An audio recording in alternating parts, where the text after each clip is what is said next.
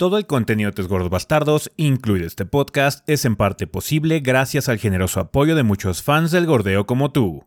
Muchas gracias a todos nuestros Patreons del mes de septiembre, entre los cuales se encuentran David Carrillo, JP, Alejandro Ramírez, Martín Gasca, Enrique Lizárraga Lugo, Bruno Cooper, Jesús Eric Sánchez Ramírez y David Ramírez Casillas.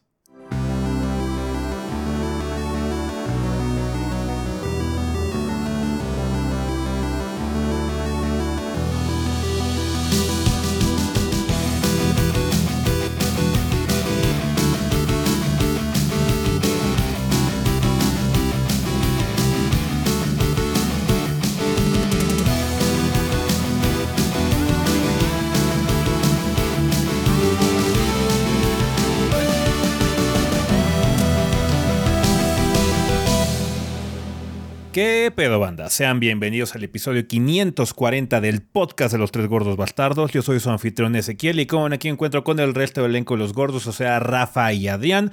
Eh, a ver, Rafa, vamos a empezar contigo esta semana. ¿Qué anduviste haciendo en el mundo del gordeo? ¿Qué hubo, banda? Eh, pues esta semana estuve jugando eh, Farm, que ya salió la mini reseña, me parece que fue el miércoles. Este, pues sí, eh, es un juego de farma, es una... ¿De farma? ¿De farma? De farma, de farma. ¿De farma? ¿Así de Big Pharma? De Big Pharma. sí, de farma, de, medicamentos, de medicamentos. Es de Big Pharma. De, granja, Dios mío. Se me cruzó Es un poquito tarde, banda. Es un poquito tarde. Es un poquito tarde, lo siento. Sí, es un juego de granja eh, con el toque de que tiene así como que criaturas mágicas y, y eh, excursiones a dungeons que la verdad está basic as fuck ese lado. este, está muy, muy, eh, muy tranquilo, pero en sí, pues como juego de granja tiene lo necesario para ser completamente adictivo. Así de, de, quizás yo vuelva así a, a, a, rejugarlo cuando haya un poco más de tiempo, porque no es malo. Es solo que siento que puede haber mejores, al menos por, con, la, con la eh, versión que yo pude jugar.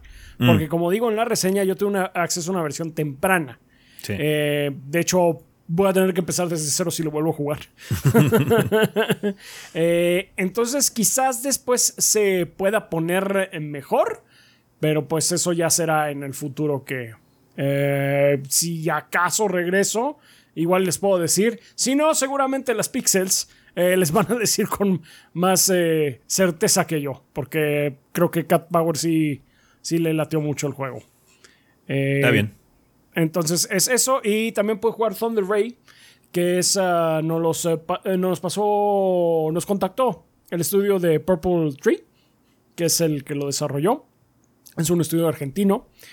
Em, y nos dieron acceso a, a su al título para que lo jugáramos y pues viéramos qué tal está.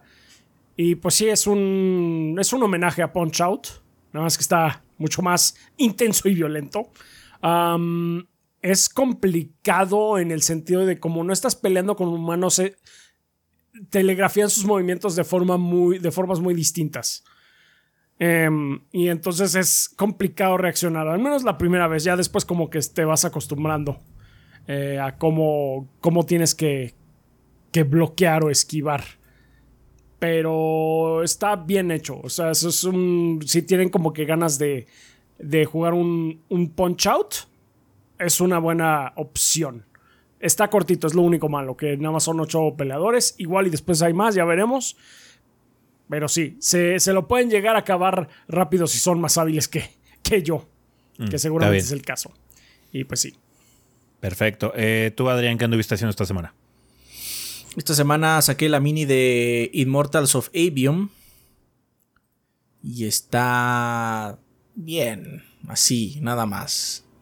Mm. Si les interesa, recomiendo, lo recomiendo así como en una barata. Chequen la mini, de hecho varios de ustedes la vieron. Eh, también estoy jugando el Age of Empires 4 de Xbox, eso lo dije la semana pasada. Eh, pero bueno, como vieron, esta semana hubo muchos videos, entonces ya no hubo espacio para él. sí, no. Entonces, este, sale la próxima semana. Eh, de hecho, la próxima semana tengo varios videos. pero hay algunas cosas que no les puedo decir. Este. pero sí, ah, estuve checando varias cosas, entonces estuve entretenida la semana, la verdad. Está bien, bien, bien, bien. Eh, pues yo lo que estaba haciendo también es jugar algunas cosillas para contenido adicional. Espero eh, pronto estén mis videos. Em, uno tuve una mini, que es un juego de VR, eh, que es Firewall Ultra, que desafortunadamente, a pesar de que la idea está interesante o llamativa, siento que el juego se pone el pie constantemente con su esquema de control, entonces no puedo recomendarlo. La verdad es una lástima. El juego tenía potencial, pero sí no, no, me, no me gustó por varios factores. Chequen la mini si les llama la atención. Em, he estado jugando Baldur's Gate 3 en su versión de PlayStation 5. De hecho, hicimos stream en la semana para que les mostramos esa versión. Pero también estoy haciendo unas impresiones que espero salgan este fin de semana. Ojalá que se hayan salido el domingo. Y también tengo otros videos un tanto especiales. Hay uno grande que se está trabajando ahorita en producción, em, que les puedo adelantar una vez si quieren para que vayan eh, tentando las aguas. es un video de hardware. Ajá, entonces em, espero que esté disponible ya esta semana, porque sí, ya llevamos un rato produciendo ese video, más que nada porque hubo que grabar muchas cositas. Em, y eh, eh, fue una grabación de que tenías que esperar un poco de tiempo antes de poder grabar, porque ya verán cuando vean el, el, video de qué se trata, ¿no? Em, y eh, mierda, también estoy jugando mierda ya a ver si saco, saco algunas minis adicionales y demás. Entonces, sí hay, sí hay mucho trabajito de jueguitos chiquitos. Ha estado, como dice Adrián, variada la semana, bastante chill en muchos sentidos, así que siempre es bienvenido. Em, banda también. ¿Qué pasó? Se me decir que es stream de Sea of Stars. Ah, sí, hicimos stream de ah, Sea of Stars. Este no estaba jugando. Eh, vamos a ver qué onda con Sea of Stars. Eh, obviamente lo empezamos a jugar. Lo empezamos a jugar tarde porque pues había otras prioridades. Pero sí va a haber contenido de Sea of Stars, no se preocupen. Habrá algún tipo de opinión de nuestra parte eh, en, en el futuro cercano, esperamos. Me sentí como de 50 al decir que está cotorro. Pero está, está cotorro. Está cotorro. sí, Damián, sí, Damián, gracias. Me salió mi deber interno, sí. sí, sí me disculpo, banda. No vuelvo, no vuelvo a pasar. Bueno, pues va a haber más videos, banda. Como decía este Adrián, va a haber mucho contenido. Esta semana hubo video todos los días, si es que salió todo bien. De hecho, tuvimos un pequeño patrocinio el sábado. Ojalá que lo hayan podido ver. Si no, los invitamos a checar nuestro video patrocinado ahí en el canal. Y pues chingón, banda, hay algunas cosillas de qué hablar en esta ocasión, así que si quieren, vámonos al sillón.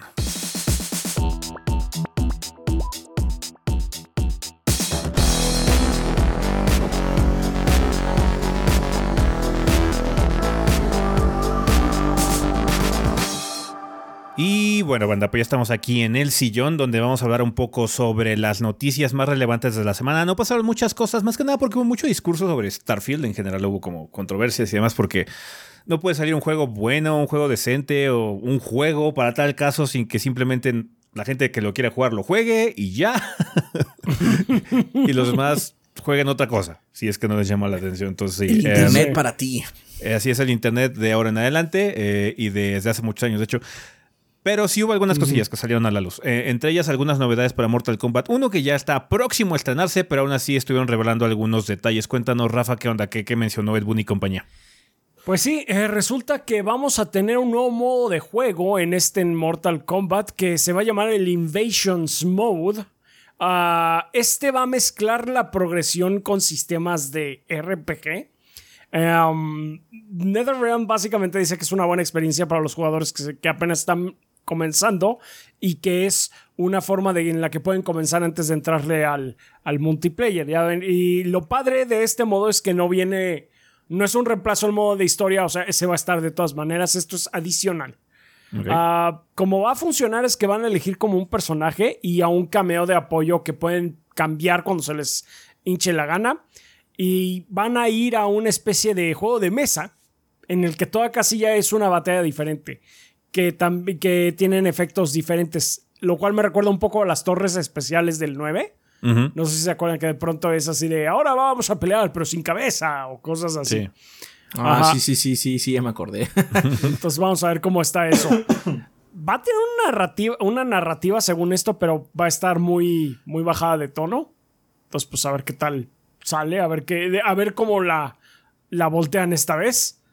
Ah, vas a ganar experiencia conforme estés progresando y vas a tener tu, ah, supongo que árboles de habilidades, eh, la posibilidad de equiparte cosas adicionales para darle eh, algún tipo de modificación a tus peleadores. Entonces, pues está eso.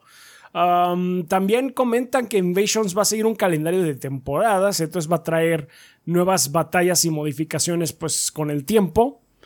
Em, como dije, va a estar adicional a la campaña cinemática, no la va a reemplazar. Eso es por eh, el lado de un nuevo modo de juego. Y ya también tenemos la confirmación de otro personaje que es Nitara, que ella salió en uno de los juegos pasados de estos de 3D de Mortal Kombat, no me acuerdo cuál. No sé si es Deadly Alliance o Armageddon o lo que sea, porque yo la neta, después del Mortal Kombat 4 me desconecté puerco. Este, hasta Mortal Kombat 9. Eh, el caso es que es un personaje que mucha gente se emocionó por verla y pues va a ser interpretada por Megan Fox.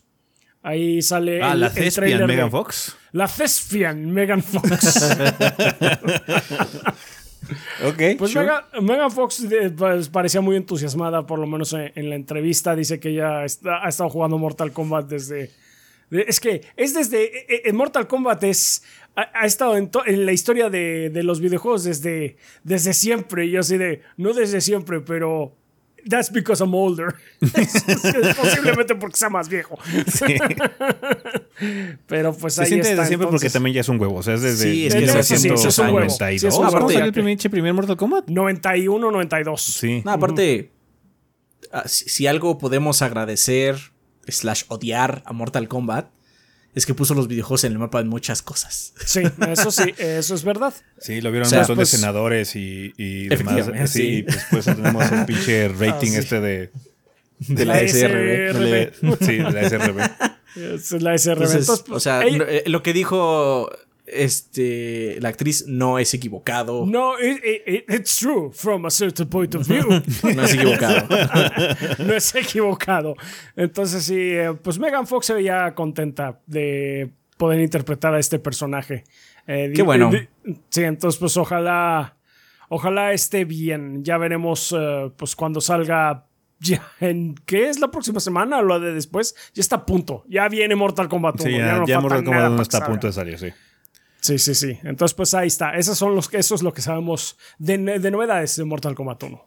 Perfecto. Eh, también eh, tenemos una noticia bastante interesante y es que eh, ven que acaba de salir hace poquito una película animada de las tortugas ninja. Pues parece ser que va a tener una secuela en forma de videojuego. Sí. Debido a que la película. Sí, debido a que la película fue tan exitosa que ahora tendrá esa continuación con el videojuego para combinar su valiente estilo artístico con una historia divertida y trabajo en equipo ninja enérgico, según el comunicado de prensa. Dios. No se ve mucho al respecto del juego, eh, ni siquiera se sabe cuál será el estudio que lo desarrollará. Eh, obviamente tampoco género, si va a ser un brawler, si va a ser un brawler 3D, si va a ser un RPG, si va a ser un simulador de citas, podría ser cualquier cosa. Oh, eh, un RPG de las tortugas no estaría mal. De hecho, no estaría interesante, indudablemente, pero no sé si el juego este de The Last Ronin vaya a ser como el más RPG porque lo hicieron sonar mucho como el God of War nuevo. Ajá, sí, sí. o sea, yo estoy pensando que ese va a ser como, vamos a decir, RPG, bueno, más bien acción con elementos RPG. Ajá. Pero me imagino más bien un RPG estilo Super Mario RPG, pero con las tortugas. No estaría mal eso. Mm son personajes pintorescos y se pueden prestar para ello también. Em, el título supuestamente está programado para salir en el 2024 en consolas no especificadas y en la PC. ¿Cuánto vas que es un pinche brawler? Va a, salir en el PlayStation Vita para el 2024. Desempolve ese PlayStation Vita. es hora, es su momento. Dios bueno, no hay mucho más que decir, solamente nuevo juego de las Tortugas Ninja, aparte del que ya viene de las Ronin, eh, y aparte del que ahorita se está actualizando, que es el de Shredder's Revenge. Entonces, la Turtle Mania continúa. Um, en, en, lo que se va a llevar el premio a la noticia más rara de la semana. es que, ¿se acuerdan de Vampire the Masquerade Bloodlines 2? Uno de esos tantos juegos de Vampire the Masquerade que supuestamente iban a salir ya y yo no he visto ninguno. bueno, pues está de regreso y con muchos cambios. Cuéntanos, Adrián, ¿qué onda? ¿Qué cambió? Uh, cambió el desarrollador y la fecha de salida. Sí, la fecha de salida de. Eh, ah, ya tenemos. el título originalmente estaba eh, planeado para el 2021, pero Paradox mencionó que Hardsuit Labs en ese momento estaba fuera del proyecto. Ahora, el que estará encargado va a ser de Chinese Room y parece que ya llevan un rato trabajando en él porque prometieron, los de Paradox, sacar el título para otoño del 2024. O sea, no Yo- falta, falta un Sí. año, básicamente. Sí, falta un año. Sí, yo, yo ya no les creo ni el bendito. Porque ya. o sea, de- de- realmente no sabemos de. No habíamos sabido nada de este juego desde, desde el 2021. Recuerdo, recuerdo cuando reportamos en, en- en un podcast, dimos la noticia. eh, la repetimos de que efectivamente el juego se había retrasado indefinidamente. Porque el estudio, básicamente, el desarrollador había cambiado completamente al, al el, publi- el publisher había cambiado el desarrollador. Así es. Bueno, pues parece ser que te leyeron la mente, chaps, porque para que sí les creas, mínimo el bendito, Sí. este Paradox prometió que en enero va a mostrar el título al público. Mm, mm, mm, está bien. Está bien. En una entrevista con PC Gamer, el director creativo Alex Skidmore, una disculpa si no se pronuncia así, Sí. señaló que Bloodlines 2 está usando un nuevo código con mecánicas y gameplay con sistemas de RPG diferentes a las del primer título. Eso no sé si sea bueno o malo. Mucha gente le gusta el primer, eh, el primer Bloodlines, justamente porque el sistema de RPG es como bastante fluido, te permite hacer varias cosas. Pero bueno, también es un juego muy viejo, entonces por lo mismo asumo que era, era, era necesario actualizar algunas cosas. Sí. Entonces, Eh, lo más raro también es el hecho de que Chinese Room sean los que están haciendo este juego, porque Chinese Room es conocido por sus walking simulators. Sí, Sí. no mames. Eh, eh, según yo, ten- yo tenía entendido que Chinese Room era un equipo muy pequeño, así como de 10 güeyes nada más. Entonces, o se ha de ver expandido muy agresivamente con eh, eh, fondeo de parte de Paradox, o va a estar muy raro el pedo. Ajá. ¿O las dos? ¿Por Sí, qué no bien, las pues, dos? ¿Por qué no las dos? Sí.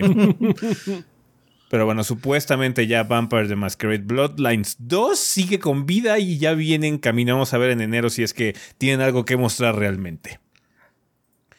Bueno, eh, pues sí, con esto terminamos las noticias de la semana, banda. Pero que van a poder comprar estos días en tiendas y portales digitales. El 12 de septiembre sale Mary Skelter Finale para PC. Sale también Meat Force para PC, Nintendo Switch, Play 4, Play 5, Xbox One y Xbox Series. Este sale de Early Access, por así decirlo, en PC, porque es el juego este que es como un Vermintide, pero tiene el look de caricatura, así como los ¿no? 80s, que ya lleva un rato en Early Access. De hecho, salió en Epic hace un chingo de tiempo. Eh, también sale Touhou New World para Play 4 y Play 5. Eh, el 13 de septiembre sale Gumbrella para PC y el Nintendo Switch. El 13 de septiembre también sale Super Bomber- Bomberman R2 para PC, Switch, Play 4, Play 5, Xbox One y Xbox Series. El 14 de septiembre sale Ad Infinitum, Ad Infinitum eh, para PC, Play 5, Xbox Series.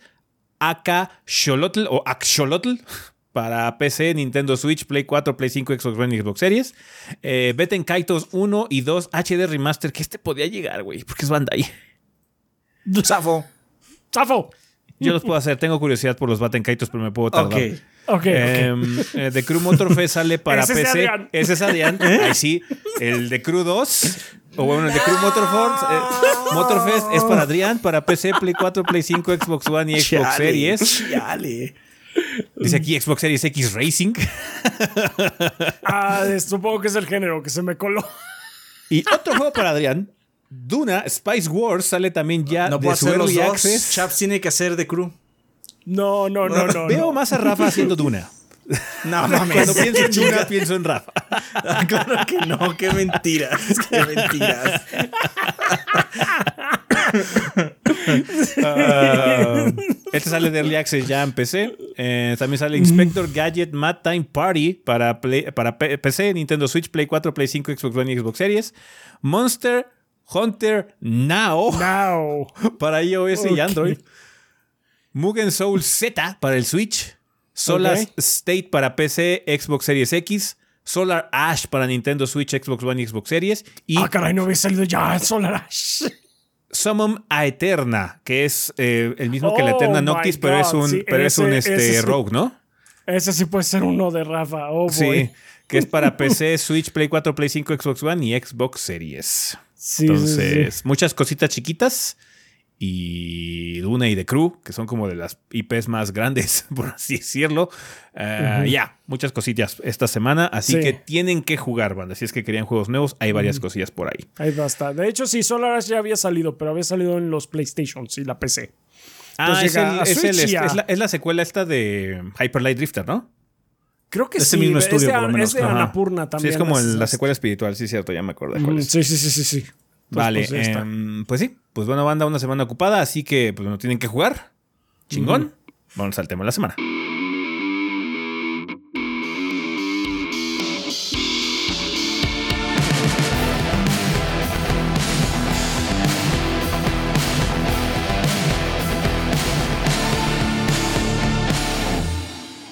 Muy bien, banda. Pues ya estamos aquí en el tema de la semana. En esta ocasión, pues no tenemos vida después del podcast. La gente no comentó, no quisieron este, hacer comentarios adicionales. Pero eh, en esta se ocasión. entiende, se entiende, no hubo, no hubo tema de la semana. Sí, no hubo tema de la semana, entonces ya. Em, en esta ocasión eh, vamos a hablar un poquitín sobre una situación que generalmente no, so- no solemos comentar sobre este tipo de noticias porque no están 100% confirmadas, pero hay un alto grado de probabilidades de que esta sea verdad a pesar de que todavía esté en, en el campo del rumor y del reporte, más que nada no de algo confirmado. Y es que aparentemente eh, hubo un demo detrás de puertas, eh, o a puerta cerrada básicamente, de la consola Switch 2 o el, o el sucesor del Switch. Eh, varios desarrolladores fueron invitados a este evento especial durante Gamescom y se les mostró un poquito las capacidades que va a tener este nuevo hardware. No tenemos información sobre aspecto físico, si tiene algún tipo de gimmick o alguna situación particular, pero sí se mostraron algunas cosas interesantes. Después de rumores de que Nintendo ya estaba planeando sacar el sucesor al Switch en el 2024, hubo noticias de que dicha consola fue mostrada a desarrolladores a puerta cerrada en la Gamescom en Alemania este último agosto. Eurogamer y BGC reportan que los desarrolladores vieron tech demos demostrando las capacidades del sistema. Eh, de acuerdo con sus fuentes, uno de los demos fue una versión mejorada de Legend of Zelda Breath of the Wild con una mejor tasa de refresco, o sea, FPS, y resolución. No se algo muy importante es que no se sugirió por parte de Nintendo aparentemente que este juego sería lanzado nuevamente en la nueva consola, lo cual nos hace pensar que va a haber retrocompatibilidad. Básicamente es lo que ocurre, por ejemplo, ahorita con el Play 4 a Play 5, de Xbox One a Xbox Series, de que, ah, tienes este juego desde el Xbox One o desde el Switch 1, eh, vas a poder jugarlo en tu Switch 2, pero ahora con mejor resolución y mejor FPS. Ajá, algo similar a lo que está ocurriendo con los hardwares que tenemos de las otras consolas. O por lo menos especula eso. Eso es lo que se especula es- es con un- esta información. Es una especulación. O sea, Todo, cabe aclarar, banda, que todo lo que estamos aquí es especulación. es especulación. Sí, Sí. todo, todo, todo. no Sí, lo tomen sí. como un hecho. Solamente que hay varias fuentes que están confirmando esta situación, entonces es muy Sí. probable de que sí, La razón, sí, haya, sí lleve somos- agua el río. la- la- nosotros no cobramos muchos rumores por diferentes razones. Pero, como bien dice Ezequiel, hay muchas más fuentes fidedignas en esta ocasión que hacen que se sienta como un Sí, más- reporte real. Porque, o sea, Más allá de tu Pimo el toda Pablo la que dice que ya sabe que ahí viene el Switch Ajá. 3 y todo eso, no. llevamos toda la generación. Toda la maldita generación del Switch diciendo que viene un Switch Pro. De rumores y la- nosotros no, o sea, me refiero a que rumores. Y íbamos a ignorar los rumores porque no tenían fondo realmente. Sí, no tenía- Este suena como algo más tangible. Sí. O por lo menos así lo vimos nosotros. Ajá. Pero aún Eh, así, son rumores. Todavía no está 100% confirmado, no fue un anuncio oficial. eh, hay varias cosas que están saliendo de información que algunas podrían ser verdad, algunas no, algunas podrían ser una malinterpretación de alguna fuente o algo así. Entonces hay que tomar esto con un granito de sal todavía, banda, pero suena a mucha lógica, por así decirlo. Tiene como mucho sentido muchas cosas que se anunciaron aquí o que se mostraron aquí supuestamente. Eh, también una fuente de BGC eh, eh, dice que Nintendo mostró el demo de, de, Matri- de Matrix Awakens de Epic corriendo en el hardware con los nuevos specs de la consola. Este demo está construido con el Unreal Engine 5 y usaba la tecnología DLSS de Nvidia. Había ray tracing y el juego lucía comparable a lo que hemos visto en el PlayStation 5 y el Xbox Series X de acuerdo con la fuente.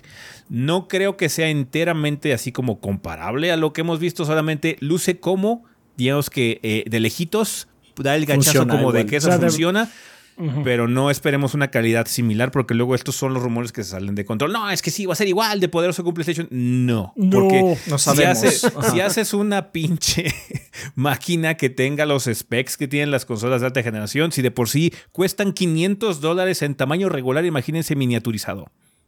Ajá. Sí. Eh, entonces va a ser algo comparable o va a usar muchas tecnologías periféricas como el DLSS particularmente para poder llegar a un efecto similar, lo cual está padre, es algo útil y es algo muy eficiente e interesante que ya se había comentado en una cosa eh, desde hace mucho tiempo, ¿no? Eh, de hecho, hay un video muy, muy interesante de Digital Foundry al respecto de una especulación con respecto al sucesor del Switch, de que si sigue su partnership con Nvidia, que es lo que parece ser el caso, eh, pueden utilizar la tecnología DLSS para poder brindar mejores resoluciones, que sus juegos luzcan mejor en las pantallas que ya se volvieron eh, la norma en esta ocasión, que es la 4K, em, para que se deje ver borroso cuando lo juegas en la tele. Ajá. Y utilice estos algoritmos de inteligencia artificial, particularmente el DLSS, para lograr ese propósito. Que tiene algunos, em, algunos detalles gráficos, se, se generan artefactos y demás. Sí, pero el gachazo, por lo menos visto de lejos en una televisión, es un. em, una Es situación más que bien. aceptable, más que aceptable, ¿no? Es, es algo interesante, es una buena idea, básicamente, para poder seguir garantizando que tengamos una consola portátil. Ahora bien, no se ha confirmado nada con respecto al hardware. No sabemos si va a seguir siendo portátil, si va a tener Joy-Con. Sí, estamos bla, especulando bla. de que sea un portátil. Ajá. Todo el Ah, mundo está asumiendo que va a ser portátil por el pinche hit que fue el Switch. Ajá. Porque es También- lo que nos parece más lógico a todos. Creo que lo más interesante de este dato es más bien que es de Nvidia. Sí. Porque ambas consolas, el Xbox Series y el Play, usan AMD. Sí. Tienen otra tecnología de escalado. FSR. la verdad, el de Nvidia es mejor. Sí. O sea, lo es. FSR tampoco estoy diciendo que es basura ni nada por el estilo. pero sí está más masticado el DLSS. Y ahorita Nintendo tiene, eh, un, un, eh, tiene una buena relación con Nvidia desde hace tiempo, ¿no? Entonces, am, Gran parte, de hecho, el éxito del Switch es, es ese- es esa alianza con Nvidia porque es hardware conocido, con librerías conocidas. Entonces, no es como, ah, es que tenemos que aprender a programar en el chip específico del Switch. No, el chip del Switch es un chip de Nvidia, ah, que ya está muy masticado. Entonces hizo que mucha gente desarrollara para esa consola. la verdad es que dentro de lo que han dicho, lo más, lo que más me llama la atención sí es esto, lo de Nvidia con el DLSS. Em, también hay rumores de que aliados clave de desarrollo, o sea, algunas empresas particularmente importantes, dígase Capcom, Square Enix, Bandai Namco, cositas por el estilo, ya han recibido kits de desarrollo y que Nintendo está apuntando a una ventana de lanzamiento de finales del 2024. Aunque según Eurogamer, Nintendo desea sacar el sistema antes, lo antes posible. Pero también ya había co- habido comunicados, algunas entrevistas y demás de que probablemente no íbamos a ver nada en este año fiscal. Ajá. De hecho, Nintendo aclaró que no iba a haber hardware nuevo en este año fiscal, lo que pone como fecha de arranque para la posibilidad de que exista algún tipo de hardware nuevo, abril del 2024. Ujú. En no puede salir antes de abril del 2024. ¿Ok? Em, suena sensato el hecho de que sea a finales de año. Generalmente es una buena época para sacar hardware porque está cerca lo que es la época de compras masivas en general.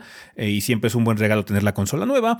Eh, eso hace también que es un pedote conseguirla, pero bueno, eh, vende mucho, indudablemente.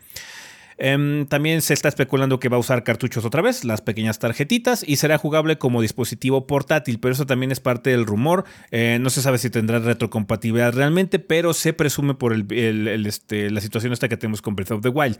Ahora bien, que sea retrocompatibilidad gratuita o algo así, no se ha especificado nada. No asumamos nada, banda. Nada. No. Porque si algo tienen las compañías japonesas es que les gusta cobrar extras, pequeños extras. Así, ah, sí, tienes tu copia de Breath of the Wild para Switch 1. ¿Te gustaría jugarla en tu Switch 2 con estas ventajas? 10 dólares, por favor. Ajá. Siempre podría llegar a ser el caso. No estamos diciendo que eso es lo que va a pasar, pero es una posibilidad. Mientras Nintendo no salga y nos explique bien qué es lo que está pasando, vamos a tener que dejar de asumir algo. O sea, estamos asumiendo que es la portátil. Hay rumores de que es una portátil. Tiene todo el sentido del mundo que es una portátil, pero hasta no ver el hardware, no vamos a saber qué chingados. ¿Va que va? Em, ¿Qué es lo que les, les, les parece esta información, gordos? ¿Cómo, ¿Cómo, está empezando a formarse la idea del Switch 2 o el Switch o el Super Switch en sus cabezas? El Electric Boogaloo. El Electric Boogaloo, sí. Pues no, no sé, este Chaps, no sé si quieres decir algo. Ah, pues, híjole, no sé. o sea, por lo que estamos escuchando y lo que se está especulando, podría estar padre la cosa. O sea, de que necesitamos un cambio de Switch desde hace dos, tres años, yo creo que ya lo necesitamos. Eh, justamente estábamos comentando antes de hacer el podcast que ya los juegos de Switch ya nos duele a nuestros viejos ojos. por lo borroso, ¿no? por lo borroso. Los juegos de Switch son muy padres y pueden hacerse maravillas técnicas con el Tears of the Kingdom es una maravilla técnica. Es un mundo súper amplio con muchas cosas que hacer y que tiene capas. O sea, puedes explorar el cielo, la tierra y el subsuelo y no hay pantallas de carga si tú quieres. Puedes explorar todo a patín. Es una maravilla técnica Tears of the Kingdom para el Switch. Pero se ve borroso en la tele. si lo pongo en la tele, en mi tele donde juego los demás, las demás cosas, se ve borroso. Sí, efectivamente. Entonces, pues sí, ya esto de que eh, use tecnología DLSS de Nvidia suena a que vamos a poder eh, ver ya juegos de calidad bastante um, aceptable. Eh, con la nueva consola de Nintendo, sí, con ray tracing y todo lo que eh, puede hacer que, básicamente con, con trucos, hacer que el juego se vea mucho mejor. Porque sí, lo que estábamos comentando es que no va a ser poder crudo, no creemos que vaya a tener poder crudo. Eh, esos teraflops no, van a ser, no van a ser comparables. no van a ser comparables. No, saldría carísimo el pinche Switch 2 en todo caso. Y pues eh, no creo que vayan. No creo que esa vaya a ser la tirada. De nuevo, estoy especulando. Igual y, Nintendo si saca algo así, un che monstruo que Con una pila gigantesca y pesa, pesa 10 kilos. Es, pesa 10, kilos y cuesta mil dólares. Pero bueno. Pero sí, eso está, o sea, suena prometedor. Yo también esperaría que sí tenga retrocompatibilidad, que si realmente están mostrando un tech demo del Breath of the Wild, es como que, ok, ¿por qué no la tendrías? Ese, como que sería lógico pensar en eso, pero me preocupa porque Nintendo luego tiene una mentalidad muy rara, luego hace mm. cosas muy raras Nintendo. Entonces, a pesar de que sí estoy como que... Ah, emocionado, también quiero mantener mis expectativas um, mesuradas. Mm. Sí, sí, sí, sí. ¿Tú, Adrián, qué piensas al respecto? Pues yo creo que sería un paso lógico que tuviera que ser portátil, ¿no? Sí, es que todos, o sea, si al final resulta que no es portátil así... ¿Qué pasó ahí? Es, es hacer las cosas diferentes nada más por por los loles, güey, no por los Sí, sí, sí, sí. ¿Por, qué, ¿Por, qué, te lastimas, Nintendo? ¿Por qué te gusta lastimar? Ahora bien, asumiendo que va a ser una portátil, eh, más allá de obviamente el DLCS y todo, que pues, es eh, interesante, algo que no me gusta mucho son los Joy-Cons. Ah. Mm. La neta no me gustan. Me parecen controles muy pequeños. Entiendo por qué son así. Es una portátil. Pero me es incómoda de jugar. Sí. Ajá. De hecho, prefiero jugarlo más con los Ori. Que son este, Joy-Con gigantes. Ajá, sí. prefiero jugarlos así porque soy un adulto. Ajá. Mi sobrino, que es un niño, juega con los Joy-Cons y pues, para sus manos está bien. Ajá. Entonces, mi sueño guajiro es que eh, Nintendo, si es que va a ser un mismo modelo, un modelo similar al del Switch, venda dos tipos de Joy-Cons. Porque me encanta el Pro, me encanta el control Pro. Es muy cómodo para mí. Aparte aguanta un chingo de batería y es un muy buen control. Ajá. Me gustaría que hubiera así como un Pro cortado a la mitad para que lo pudieras poner al lado. Ajá. Y pues poder disfrutarlo más. Ajá. De hecho es lo que decíamos. Lo único que se ve bien de la, del PlayStation Portal, el que viene en camino a esa cosa de Sony, es que el control se ve que va a estar cómodo porque es un pinche DualShock partido a la mitad. Ajá, partido a la mitad, ¿no? Entonces, eh, yo espero que, o sea, los Joy-Con son una buena solución para algunas cosas. Sí. Los niños más pequeños, de hecho, les es incómodo los controles más grandes, pues no son más pequeñas. Muy obvio. Ajá. Eh, pero pues me gustaría que hubiera la opción que vendieran. Porque, o sea, existen los Ori y existen otros este, accesorios de terceros que funcionan. Esos Ori que tiene Siquiel, les acabo de mostrar, son muy buenos, funcionan muy chido. Pero Tienen sus es que bemoles, no vibran, tiene por sus ejemplo. problemas. No, vi- ajá, no vibra en primer lugar. O simplemente, pues, no es lo mismo que sea directamente de la marca. Tiene un extra siempre eso, ¿no? La calidad suele ser mejor, el plástico se siente mejor, etcétera. O sea, hay muchas razones. Sí. Me encantaría que eso fuera el caso. Quisieran como una gama más amplia. La versión Eh, papá, ¿no? Básicamente, ¿no? Ajá, porque aunque efectivamente el 90% o el 95% de las veces yo juego mi Switch doqueado, Sí. Porque grabo en él y pues no puedo grabar en, en este, muchas Mm. veces me detiene jugar en portátil los Joy-Cons. Mm. Ah, Sí. pues que no mames, no quiero, ¿no? Es, es lo único que puedo jugar es Dorf Romantic porque es un juego absolutamente lento, ¿no? No, Ah, sí, Switch, bla, y ya, ¿no? Recuerdo hace como que fue un par de meses, hace un par de meses, me eché un par de sesiones así fuertes de este Tears of the Kingdom en portátil, como dos, tres días. Eh, lo estoy jugando así un poquito intenso. Y ya para el cuarto día fue de, no puedo jugar hoy. Nada, me duelen las manos un chingo. Sí. Sí, necesita un Sí. ajuste ergonómico. O sea, tenemos que aceptar el hecho de que hay mucho fan de Nintendo grande. O sea, el concepto del Nintendo adult, como el Disney adult, adult es, Sí, es como muy, es es súper común. existe y es muy común. Sí. Ajá, entonces necesitamos controles más sensatos para manos adultas. Sí. Más allá del Pro. No estoy diciendo, no estoy diciendo que desaparezcan los Joy-Cons. Es, es más, me encantaría que todos los controles que tenemos para el Switch los puedas poner en el Switch 2. Estaría Sí. chingoncísimo. Ajá. Eh, bueno, los que no tienen drift. Este. Que ya no tenga drift los nuevos controles, el nuevo hardware Que venga no- Por mejor. favor, sí. ya. eso, la verdad. Pero, fíjate, Pedir fíjate que eso, es como muy obvio, ¿no? O sea, eso es como Sí. lo muy obvio. Y la verdad es que, dada la falta de calidad de los controles en los En tres general. desarrolladores, no lo estoy esperando tampoco. Pero bueno. Este. Ojalá vengan sin, sin tantos pedos, ¿no? sí. Y los, eh, que venga una versión grande. De hecho, el, el- el Control Pro. El Control Pro es el que más he usado en cuestión de años sin drift. Mm. O sin problemas de botones. O sea, ese, ese Sí. ha aguantado un chingo. De hecho, el, Pro- lo- el Pro ha aguantado bastante bien. Porque lo tengo desde hace ya muchos años y no tengo problemas ni de botones, ni de drift, ni de nada. Por eso me gustaría que hubiera uno partido para los laterales, ¿no? Porque pues lo demás es pedir como lo obvio, lo que, que se, que se vea mejor, que sí sea retrocompatible, eh, que sigan trayendo los pocos juegos que quedan del Wii U a, el- a estas nuevas versiones. O falta Xenoblade Chronicles X, ¿no? Sí.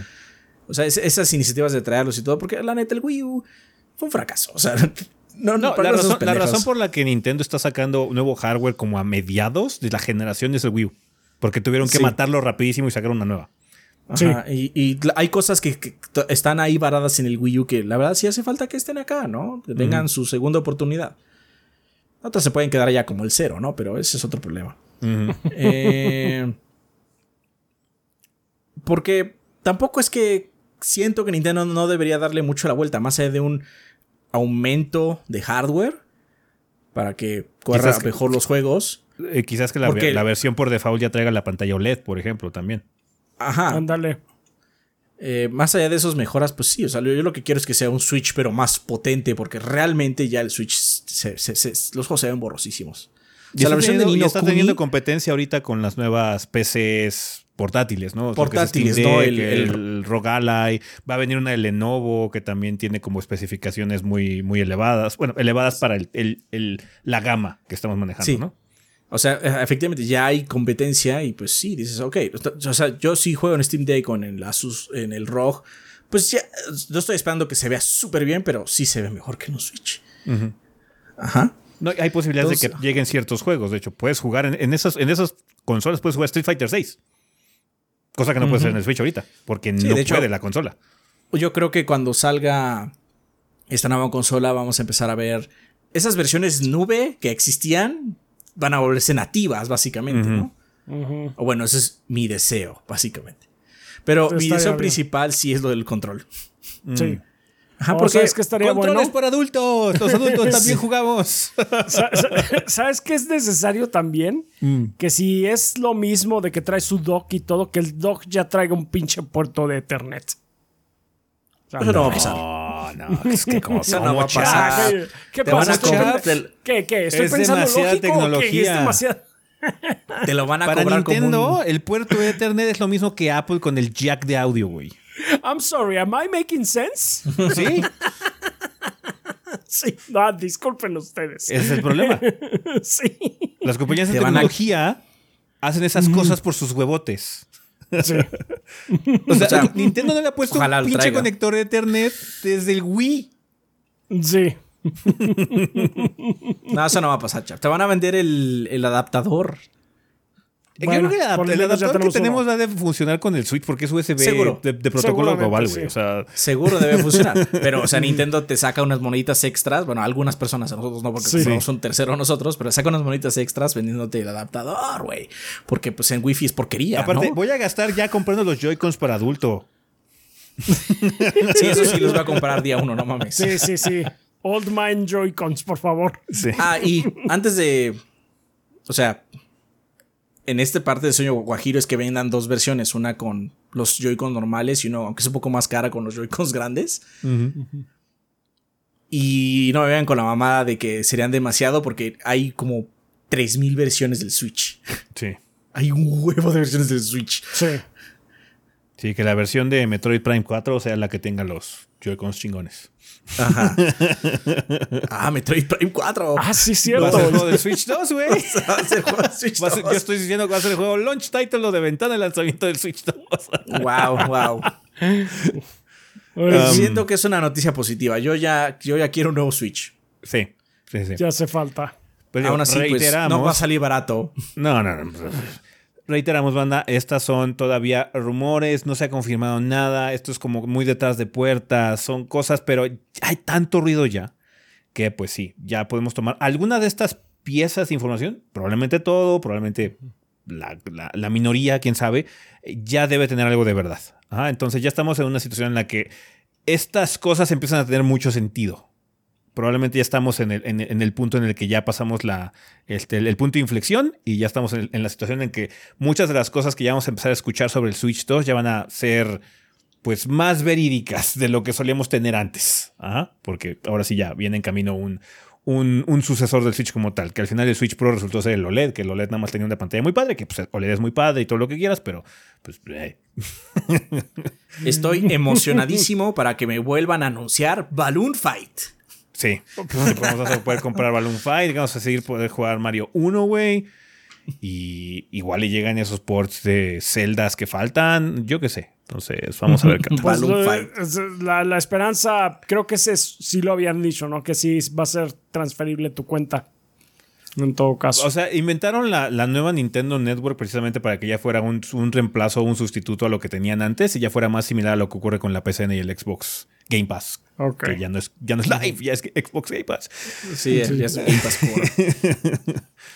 Pero bueno, eh, cuéntenos, banda, ¿qué es lo que piensan sobre el Switch 2? ¿Qué es lo que esperan de esta consola? ¿Les agrada lo que han salido de rumores ahorita del- de la consola que ya se sienten más reales, más creíbles de lo que estamos escuchando que salieron de Gamescom? ¿Cuáles son sus expectativas? ¿Qué les gustaría ver? Igual a nosotros se nos está olvidando algo en particular. Eh, creo que también el, el hecho de que pidamos también más espacio de almacenamiento, pues no es una Es locura. obvio, sí, no mames. Es Pero, obvio. Sí. ¿cuánto vas a que van a ser nada más como 60 gigas? O una cosa así. No, yo creo que sí van a cruzar la barrera de los cientos. 128. O sea, te puedo decir que 250 la versión diciendo. más básica de Ah. Steam Deck tiene 64 gigas. Ya hay precedente, güey. Precedente. Sí, No, yo creo que le- le- así. les van a exigir 250 por lo menos. 250. ¿Quién le va a exigir a Nintendo? ¿Tú crees que Nintendo acata algún tipo de exigencia? Alguien, O sea, puede exigir a alguien, así puede 250. llegar a tu jarada de Bandai Namco. Oye, necesito. Ah, chingón, güey, tienes You 32. have no power, yeah. Bueno, ojalá traiga cientos de gigas de almacenamiento, porque si no trae cientos, dude. Dude. Porque, Sí o sea, bueno, el Steam Deck ¿eh? por lo Sí. menos puedes tú ampliarlo, ¿no? Puedes hacer como cosas. O sea, sí puedes modificarlo, pero también tiene la expansión de, ese, de SD y cosas así. Entonces te va a decir lo mismo. También le puedes poner un SD. Es más, ponle la misma que tenías en el Switch, güey. Y ya, güey. No necesitas, güey. Como Samsung y, sus cargadores. Es que ya tienes un chingo de cargadores Samsung, güey. ¿Para qué quieres Ah, sí. No vas a necesitar. de porquería, la neta, ¿eh? Yo no tengo tantos cargadores. De hecho, también fue Nintendo con, sus, con una versión del 3DS, ¿no? El 3DS ya no trae cargadores. ¿Para qué quieres otro cargador, güey? Tienes. Así como, ¿Y, qué, tal si es mi primer 3DS? Sí, no, usa la misma tarjeta SD de 128. Güey, por cierto, va a salir el Jedi Survivor que pesa 100 gigas. Oye, sí, que tenga más almacenamiento de base, por favor. Bueno, cuéntenos este tipo de cosas, banda, en la vida después del podcast. Por favor, coméntenos cuáles son sus expectativas con el Switch 2. Ahorita que ya salieron algunas noticias interesantes. ¿Qué, ¿Qué es lo que les llama más la atención? ¿Qué les gustaría que se cambiara, que se conservara, que fuera diferente, que fuera radicalmente distinto? Díganos, banda, en la vida después del podcast para poder checar sus comentarios. Recuerden, pueden dejar aquí esos comentarios abajito en forma de comentario. Nada más, por favor, al inicio de lo que vayan a escribir, coloquen tema de la semana para que sepamos que venga dirigido a esta sección. ¿Para qué va? Ahora pues, vamos a terminar ya esta parte, así que a comunidad.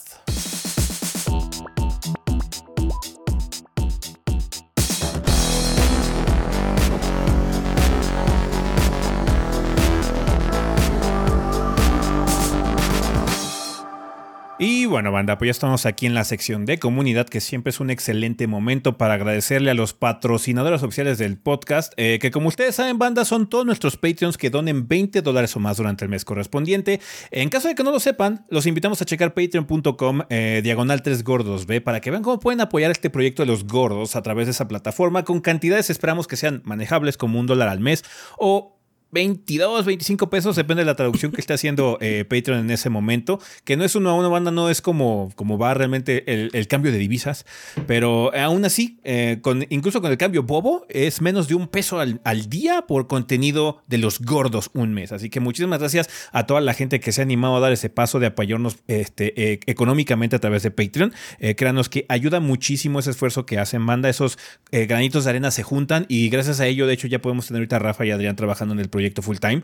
Así que muchísimas gracias por todo su esfuerzo, banda. Sabemos que eh, es una situación complicada por la región en la que vivimos, pero apreciamos enormemente ese esfuerzo y créanos que lo celebramos precisamente por eso con esta sección del podcast. Así que, Rafa, por favor, dinos de nuestros Lord Bombones de este mes, ¿quién patrocina el podcast durante el mes de septiembre? Muy bien, durante septiembre nos patrocinan Let's Play, que nos dicen saludos gordos y banda. Su casa, Let's Play, no solo es tienda, también es un lugar para pasar un rato chévere con juegos de mesa y cafetería. No importa si vienes solo o con amigos y no importa si conocen o no los juegos, siempre hay alguien dispuesto a enseñarte y a pasar un buen rato juntos. Prueba unos deliciosos tacos o una hamburguesa mientras aprendes a jugar Blood Bowl, Kill Team o piérdete en la acción de X-Wing o te enfrentas en una partida de Magic Commander. Di que vienes de la banda gordeadora y tendremos una sorpresa para hacer todavía más especial tu visita.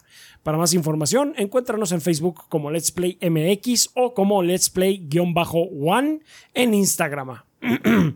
Disculpen ustedes. Visítenos en calle Niceto de Samacois 92, Colonia Viaducto Piedad, exactamente atrás de la estación del Metro Viaducto, dirección centro en la Ciudad de México. Gracias por todo, gordos. Ven a casa, ven a Let's Play. Gracias, Let's Play. Gente Let's Play. Eh, Jojomanito nos dice, ¿qué tranza gorditos? Vaya semana rara para Mortal Kombat, ya que filtraron el roster final y seguido esto anunciaron a Nitara con voz y apariencia de Megan Fox.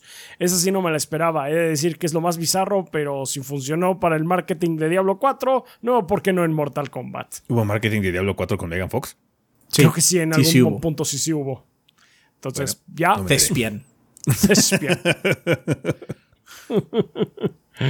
¿Cuál es su aparición favorita de actor de cine o TV que haya, que haya salido en los videojuegos? Sin más que decir, gracias por leer el comentario gorditos y que tengan un buen fin de semana. Un poco de promoción desvergonzada a mi canal de YouTube, en lo que hago revisión de algunas figuras y coleccionables de diferentes marcas llamado Jojo Manito, y que apenas llegamos a los 142 subs. Gracias a la banda que se haya llegado a suscribir y gracias gorditos por dejarme hacer esta promoción desvergonzada. Ah, pues para eso es esta parte. Eh, ese tema de lo de las celebridades en, los videojuegos se acabó muy rápido. Eh, cuando llegó Jean Reno a Onimusha, fue el más grandioso momento en la historia de los videojuegos y no ha sido superado. Claro que sí, hay alguien más grande y fue antes. ¿Cuál? Puro Shaq Fu, perro. Puro Shaq Fu. El Shaq Fu no más. Dios mío. Ah, ya no me acordaba de Jean Reno. No, sí, como ¿Sale en la no, portada, pues tú- perro? en la tú portada, fuiste sí. que lo jugó ese. Yo jugué, yo jugué. Lo yo jugaste. jugué el 3. Yo jugué el 3. Sí. y que, que ya hasta te preguntas, ¿y ¿qué tal está Jean Reno? Ese de... ¿Eh? Eh, es un personaje de Es un videojuegos. personaje de videojuegos. Ah, vamos a ver, yo espero que, que, que le salga bien. Sí, yo creo que le va a salir bien. O sea, Ay, ¿por qué habría de sí. salir mal? Solo tiene que gritar "Guapata cuatiche". y ya, o sea, Sí. tiene que ser mucho. Pero es que ya no es, Es más, eso, aparte ya ni eso no es eso. problema Ya de ella, eso, eso es problema. Sí, peor- es peor problema de la dirección, es problema de la dirección. Sí, Ed Boon ya no quiere divertirse. Ya no cara. quiere divertirse, ya ahora esto es en serial. Pero el Fatality está así de que, sí, claro, esto es médicamente posible. que- ¿Cuándo ha sido Tiene- ese el caso en Mortal Kombat? güey? O sea, No, en el- está en muy el- en divertido. el- está muy divertido el Fatality de Nitara que mostraron, la verdad. En sí el, en reír. rompen un órgano que no existe. Sí, pues es la glándula Mortal Kombat. Está ahí nada más para que se destruya. Eh, pues sí, pues ya veremos. Gracias, Jojo Manito. Eh, Mauricio Glespan dice: Saludos gorditos y banda, espero que se encuentren muy bien. Soy Mau Glespan, staff de Technologic PC Gaming and Workstation. Nos dedicamos al ensamble y venta de computadoras, ya sea desde una PC para ver el podcast de los 3GB hasta una PC gamer relativamente sencilla, pero con buenos componentes para correr el, no creo, juego del año, Baldur's Gate 3, del cual ya hay reseña en el canal del Gordeo. ¿Por qué no crees? ¿Por qué no crees? Baldur's Gate está muy cabrón. Porque no sé, está informarte que cabrón. Baldur's Gate está muy cabrón, güey. Yo I quiero believe. creer. I believe. Invito a toda la banda gordeadora a hacer sus cotizaciones a nuestro Facebook, Technologic19, o a nuestro Instagram, TechnologicPC.19.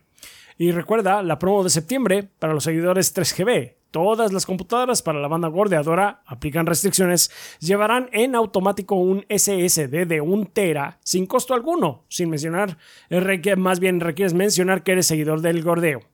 Esas promociones las debería tener Nintendo en sus, en sus portátiles. Bien,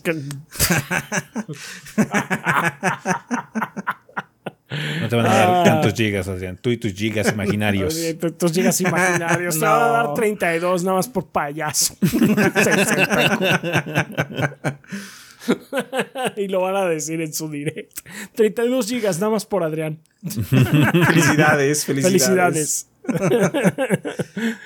Radicamos en la Ciudad de México, pero hacemos envíos a todo el país. Eh, saludos a Manuel y Paloma, devotos seguidores del Gordeo, quienes adquirieron su PC en Technologic y pidieron que los salu- saludáramos por acá. Eh, pues saludos a Manuel y Paloma. Muchas gracias. Saludos.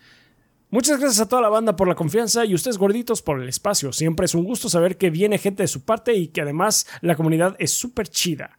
Suerte con el proyecto y que el gordeo nunca muera. Muchas gracias Mauricio Glespan. Pues ahí lo tienen, banda. Ah, seguimos con Diego Torres que dice saludos gordos, fan local de Nihon Falcom aquí.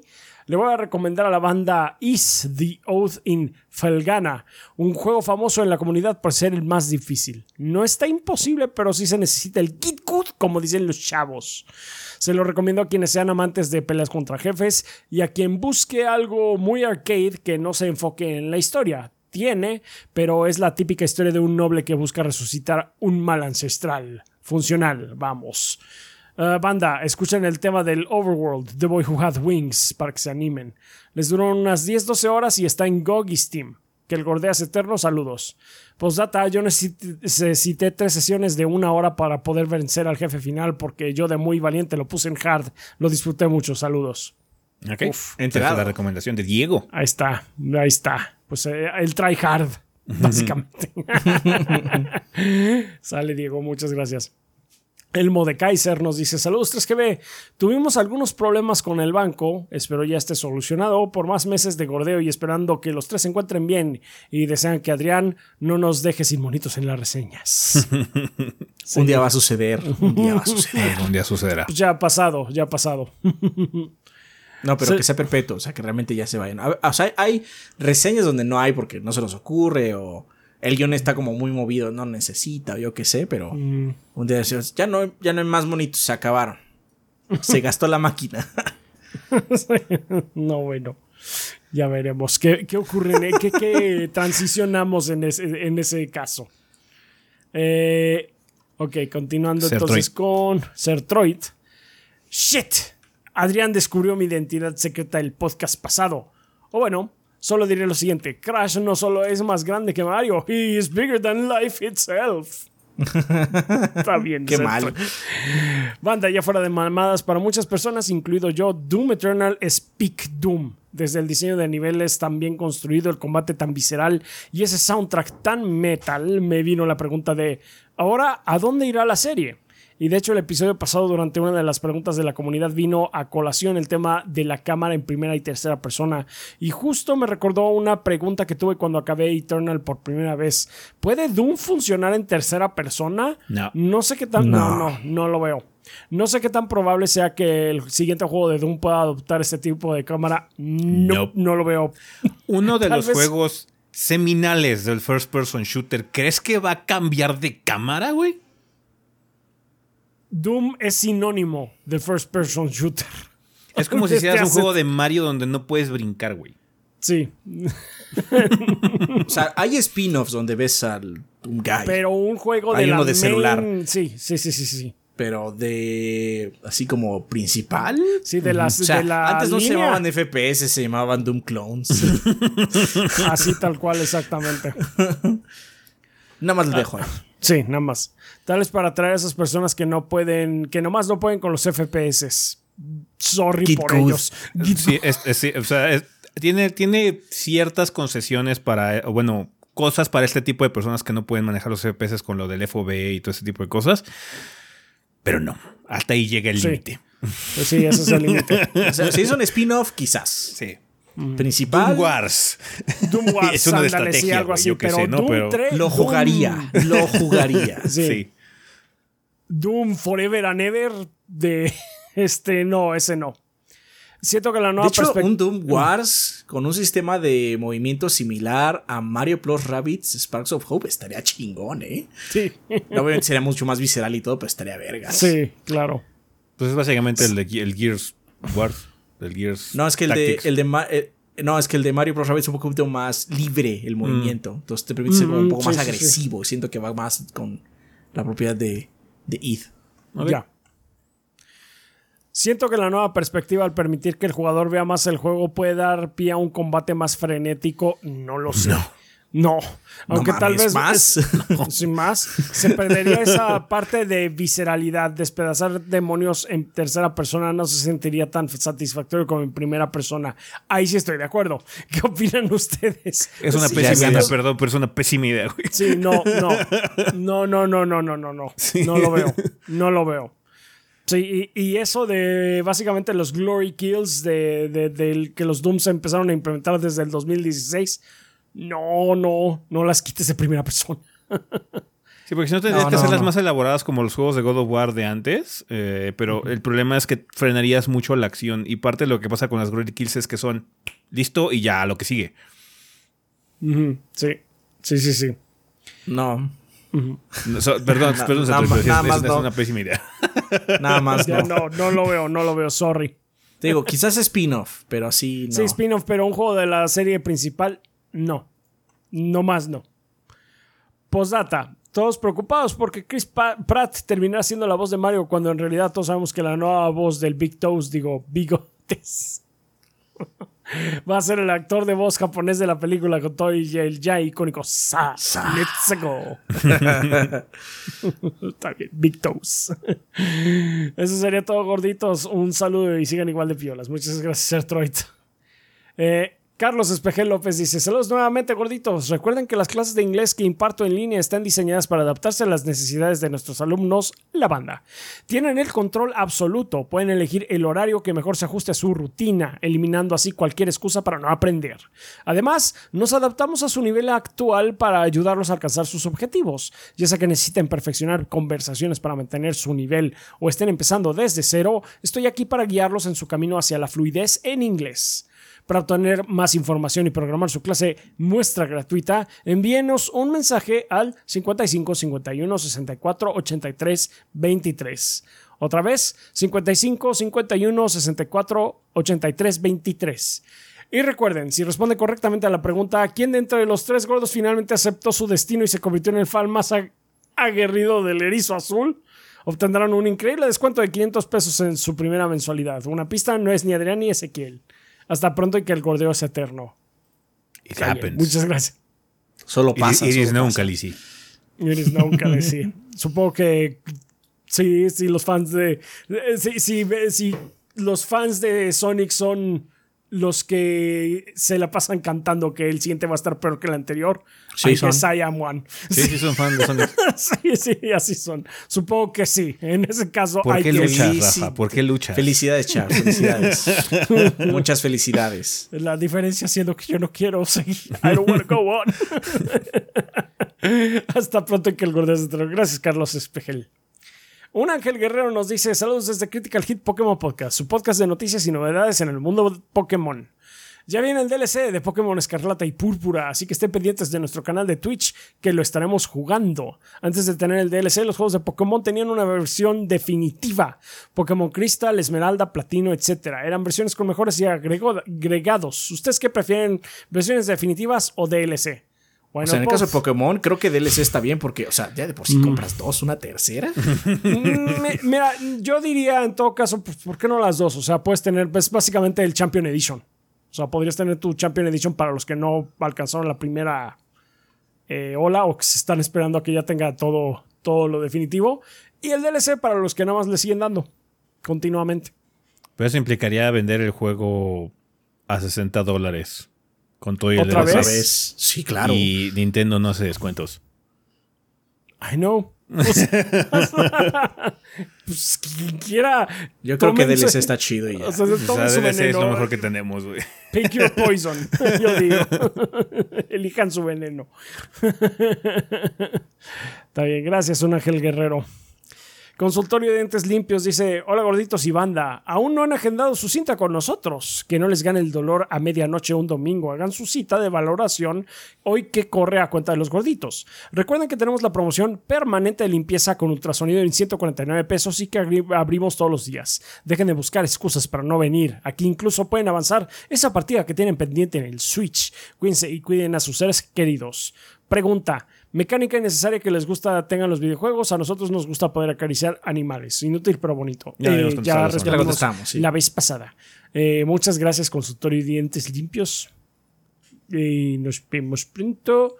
RJ Chávez dice: Hola gorditos y banda. Erika Bryans es conocida como la chica más amable de Bradburg. Su influencia ha tocado varias vidas, entre ellas las, las de Eddie Pine, Lucas Frost, Megan Hawkins y Shelby Devon.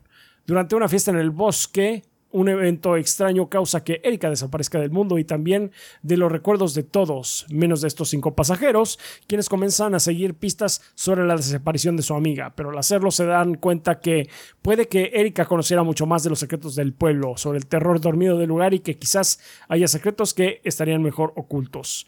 Bienvenidos a Borg, mi libro de terror estará disponible para todos en Amazon, pero para la banda gordeadora que se contacten conmigo a mi Instagram rjchaves96 podrán adquirir el libro a un precio preferencial.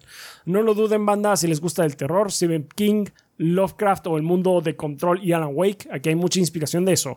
Próximamente saldrá la versión en inglés por si quieren ser espantados in English. Eh, gracias de nuevo a toda la banda que ya se animó a hacer este viaje con el conductor y los pasajeros. Espero que más se decidan a tomar el viaje.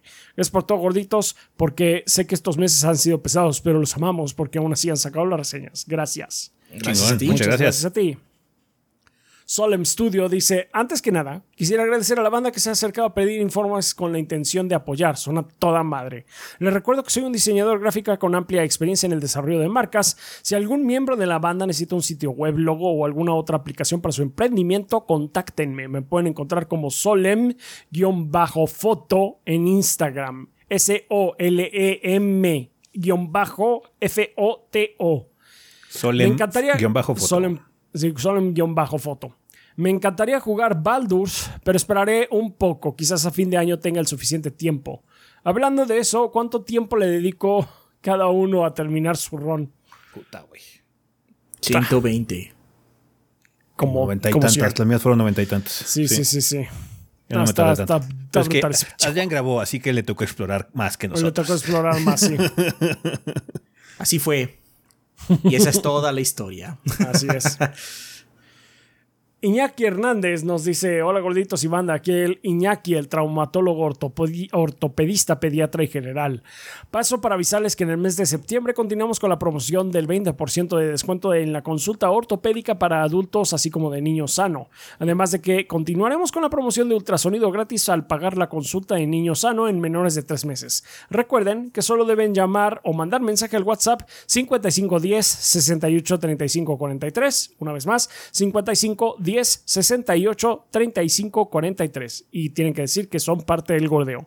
Para mayor información sobre servicios pueden acudir a la página drhernandezaburto.com. Eh, también pueden seguirme en el Instagram dr.hernandez-aburto, donde encontrarán reels informativos. Ok. Muy bien. Pues muchas gracias, doctor. Eh, Continuamos con Eduardo Navas, que dice, mi nombre es Eduardo Navas, algunos me conocerán como el que dibujó a Rafita frito por las atómicas en el último Arto Fanarto. Ahí es cual. en las interwebs me hago llamar Never. Soy parte del dúo detrás de Our Little Island Comics, webcomic co-creado con mi pareja, donde ella se encarga de los guiones y yo de la ilustración.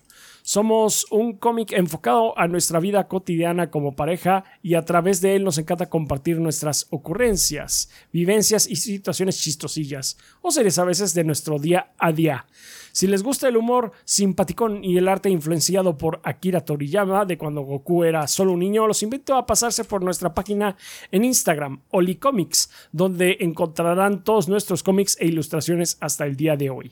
También pueden seguir mi cuenta personal del arte, Neb Cartoons, también en Instagram, para ver el resto de mis ilustraciones e incluso pedirme una comisión a buen precio si les gusta lo que ven. Muchas gracias por seguirnos. Como primer mensaje también les quería dar las gracias por tantas horas de contenido que me han ayudado a pasar mis horas en el trabajo y ratos cocinando y limpiando. Hago mención especial a Gordomomentos cuyas compilaciones fueron lo que me llevaron más allá de ser un fan casual de este proyecto a un miembro más involucrado en él. Ese mítico clip del pollo en lata fue el empujoncito que necesitaba. Oh, wow. wow. Ok. Muchas gracias por leerme, gordos. Un super high five porque nunca había sido Patreon de nadie y ahora puedo llamarme Lord Bombón de este proyecto tan genial. Saludos. No, pues gracias a ti, Muchas gracias. pues, Muchas pues, gracias, ya- por ya- animarte a apoyarnos. veremos, ya, ya checaremos entonces tus cómics. Muchas gracias. Mugrimau dice, buenas, muy buenas gordos. Se me pasó mandar mensaje la semana pasada, ya que además de la vida adulta, Baldur's me tiene enganchado, aunque he avanzado de poco y aunque ni siquiera he acabado el acto 1. Yo ando pasando, pensando qué clase nueva voy a crear en la siguiente perdón, partida. ¿Ustedes qué clases y razas jugaron? Por otra parte, sigo invitando a la banda de Nest Hobbies para que vayan a jugar D&D en su formato más clásico, si es que se engancharon con Baldur's, así como varios eh, TGC como Digimon y Magic, el cual tendrá nueva expansión llamada Wilds of Eldraine. Recuerden que se encuentra en Valle Dorado, Tlanepantla. Bueno, gorditos, eso es todo por ahora. Un saludo y que el gordeo sea eterno. Eh, para la grabación fue Tifling. Eh, ¿Warlock? Drow, tú usaste. Sí, un Tifling Warlock, pero tú usaste un Drow, ¿no? Ese Sí, que- yo soy una Drow mujer eh, druida. Druida, sí. Eh, también tenemos un humano clérigo Ajá. y Federico, Federico, Federico. que es un orco bardo. también. También tenemos un Drow hombre que salió ahora en la, esta situación del, del Play 5. Entonces tenemos muchos personajes, de hecho, que, que- que entre, Este, entre los tres. rogue. El Rogue también. de Rafa, sí. Sí, sí, sí, sí. Así es. Pues ahí lo tienes, Mugrim. el orco bardo. El orco bardo, sí. El cobardo, no manches, eso estuvo cañón. Que le sale doble check de uno. Así es, stream. doble check de uno, no mames. Mames, qué terrible. Bueno, ahí lo tienes. Muy bien, ahí está. Muchas gracias, Mugrimau. Soy mudo. Hola gordos y banda, soy Eduardo, agente especializado en Disney Universal. Si alguna vez soñaste con visitar Star Wars Galaxy's Edge o Super Nintendo World, esta es tu oportunidad. En Magia con nosotros te ayudaremos a vivir esta experiencia. Con nosotros puedes adquirir tu paquete o tickets de los parques. Manejamos precios oficiales, además de la planeación y acompañamiento que es completamente gratis. Nos puedes encontrar en Instagram como magia con nosotros. Mándanos mensaje directo o llena el formulario en nuestro perfil. Pregunta rápida, gorditos. ¿Han visitado algún parque temático de Disney? Muchas gracias a todos y recuerden que para sus vacaciones magia con nosotros. Muchas gracias. Sí. Eh, Sí, Disney. pero cuando eran. Land. eh, ¿Cómo es el de Florida? ¿Land o World? World, creo que Es es de Florida. el World es de el- Florida el- es el World. de World. He ido al de Florida, pero tenía 11 años. No, yo estaba un poquito más muchos, grande, son Muchos años. Disneyland. Ten- Yo también. en Disneyland. California. Ujú. En Sí, Anaheim. de- Tengo fotos, pero fotos de esas que vas y tienes que ser de, de- de- de Kodak. Sí. Mm. No, nosotros fuimos, eh, la última vez fuimos Mar, eh, mi hermano y yo. Fuimos al, ya en el 2019, 2020, a principios de 2020. Este, entonces ya visitamos Galaxy's Edge. Está, está padre. Entonces, pues sí. Muchas gracias, eh, soy mudo. Muy bien. Eh, continuando con los Patreons que nos apoyan este mes, pero eh, no, no, no nos mandaron mensajito. Están Tigre Negro, Murdoch, Bleeding Beetle, X Mictlan, Normandius96, Esteban Reina, Tonkotsu Bob, Alan Insane, Dalamar 1976, Enrique, Selmonelo, El Witcher, Verdevete, Miguel Ángel de Raúl Fuentes, Mr. Fly 21, Jonis Vergara, Guillermo Contreras, Juan Luis, Kionashi, Mapachito Sarnoso, Diego Morroy Fraustro, Mario Montenegro, Obed, Eric Centeno, Bubble Gummers, Pedro Alberto Ramírez Arciniega, Eric Heredia Olea, Percival Álvarez, Aarón Álvarez, Gas D, Mugiwara Cronos, Hideiki, Rui Saiko, Armando Sanser, Denis Flores, Shadow Ryujin, Esvin Zamora, Pablo Manuel Valenzuela Ochoa, Carótido y Esteban Meneses. Muchas gracias a todos nuestros Lord Bombones que eh, con cantidades como eh, 20 dólares o superiores eh, se aseguran de que tanto Adrián como yo podamos vivir de el gordeo mes con mes. Muchísimas gracias eh, por su apoyo y también le damos gracias en general a todos nuestros Patreons que con cantidades que esperamos sean tan manejables como un dólar al mes o la traducción que Patreon en ese punto se le hinchen los huevos que, que- que representa un dólar. Este, pues también nos ayudan muchísimo. Es más o menos como al mes invitarle a Adrián un gansito y a mí un café. También nos, nos Sí, apoyan vamos, muchísimo. vamos, banda, invítele un gancito a Adrián o invítele un café a Rafa con su donación en Patreon. Sí, nos ayudan mucho. es buen combustible.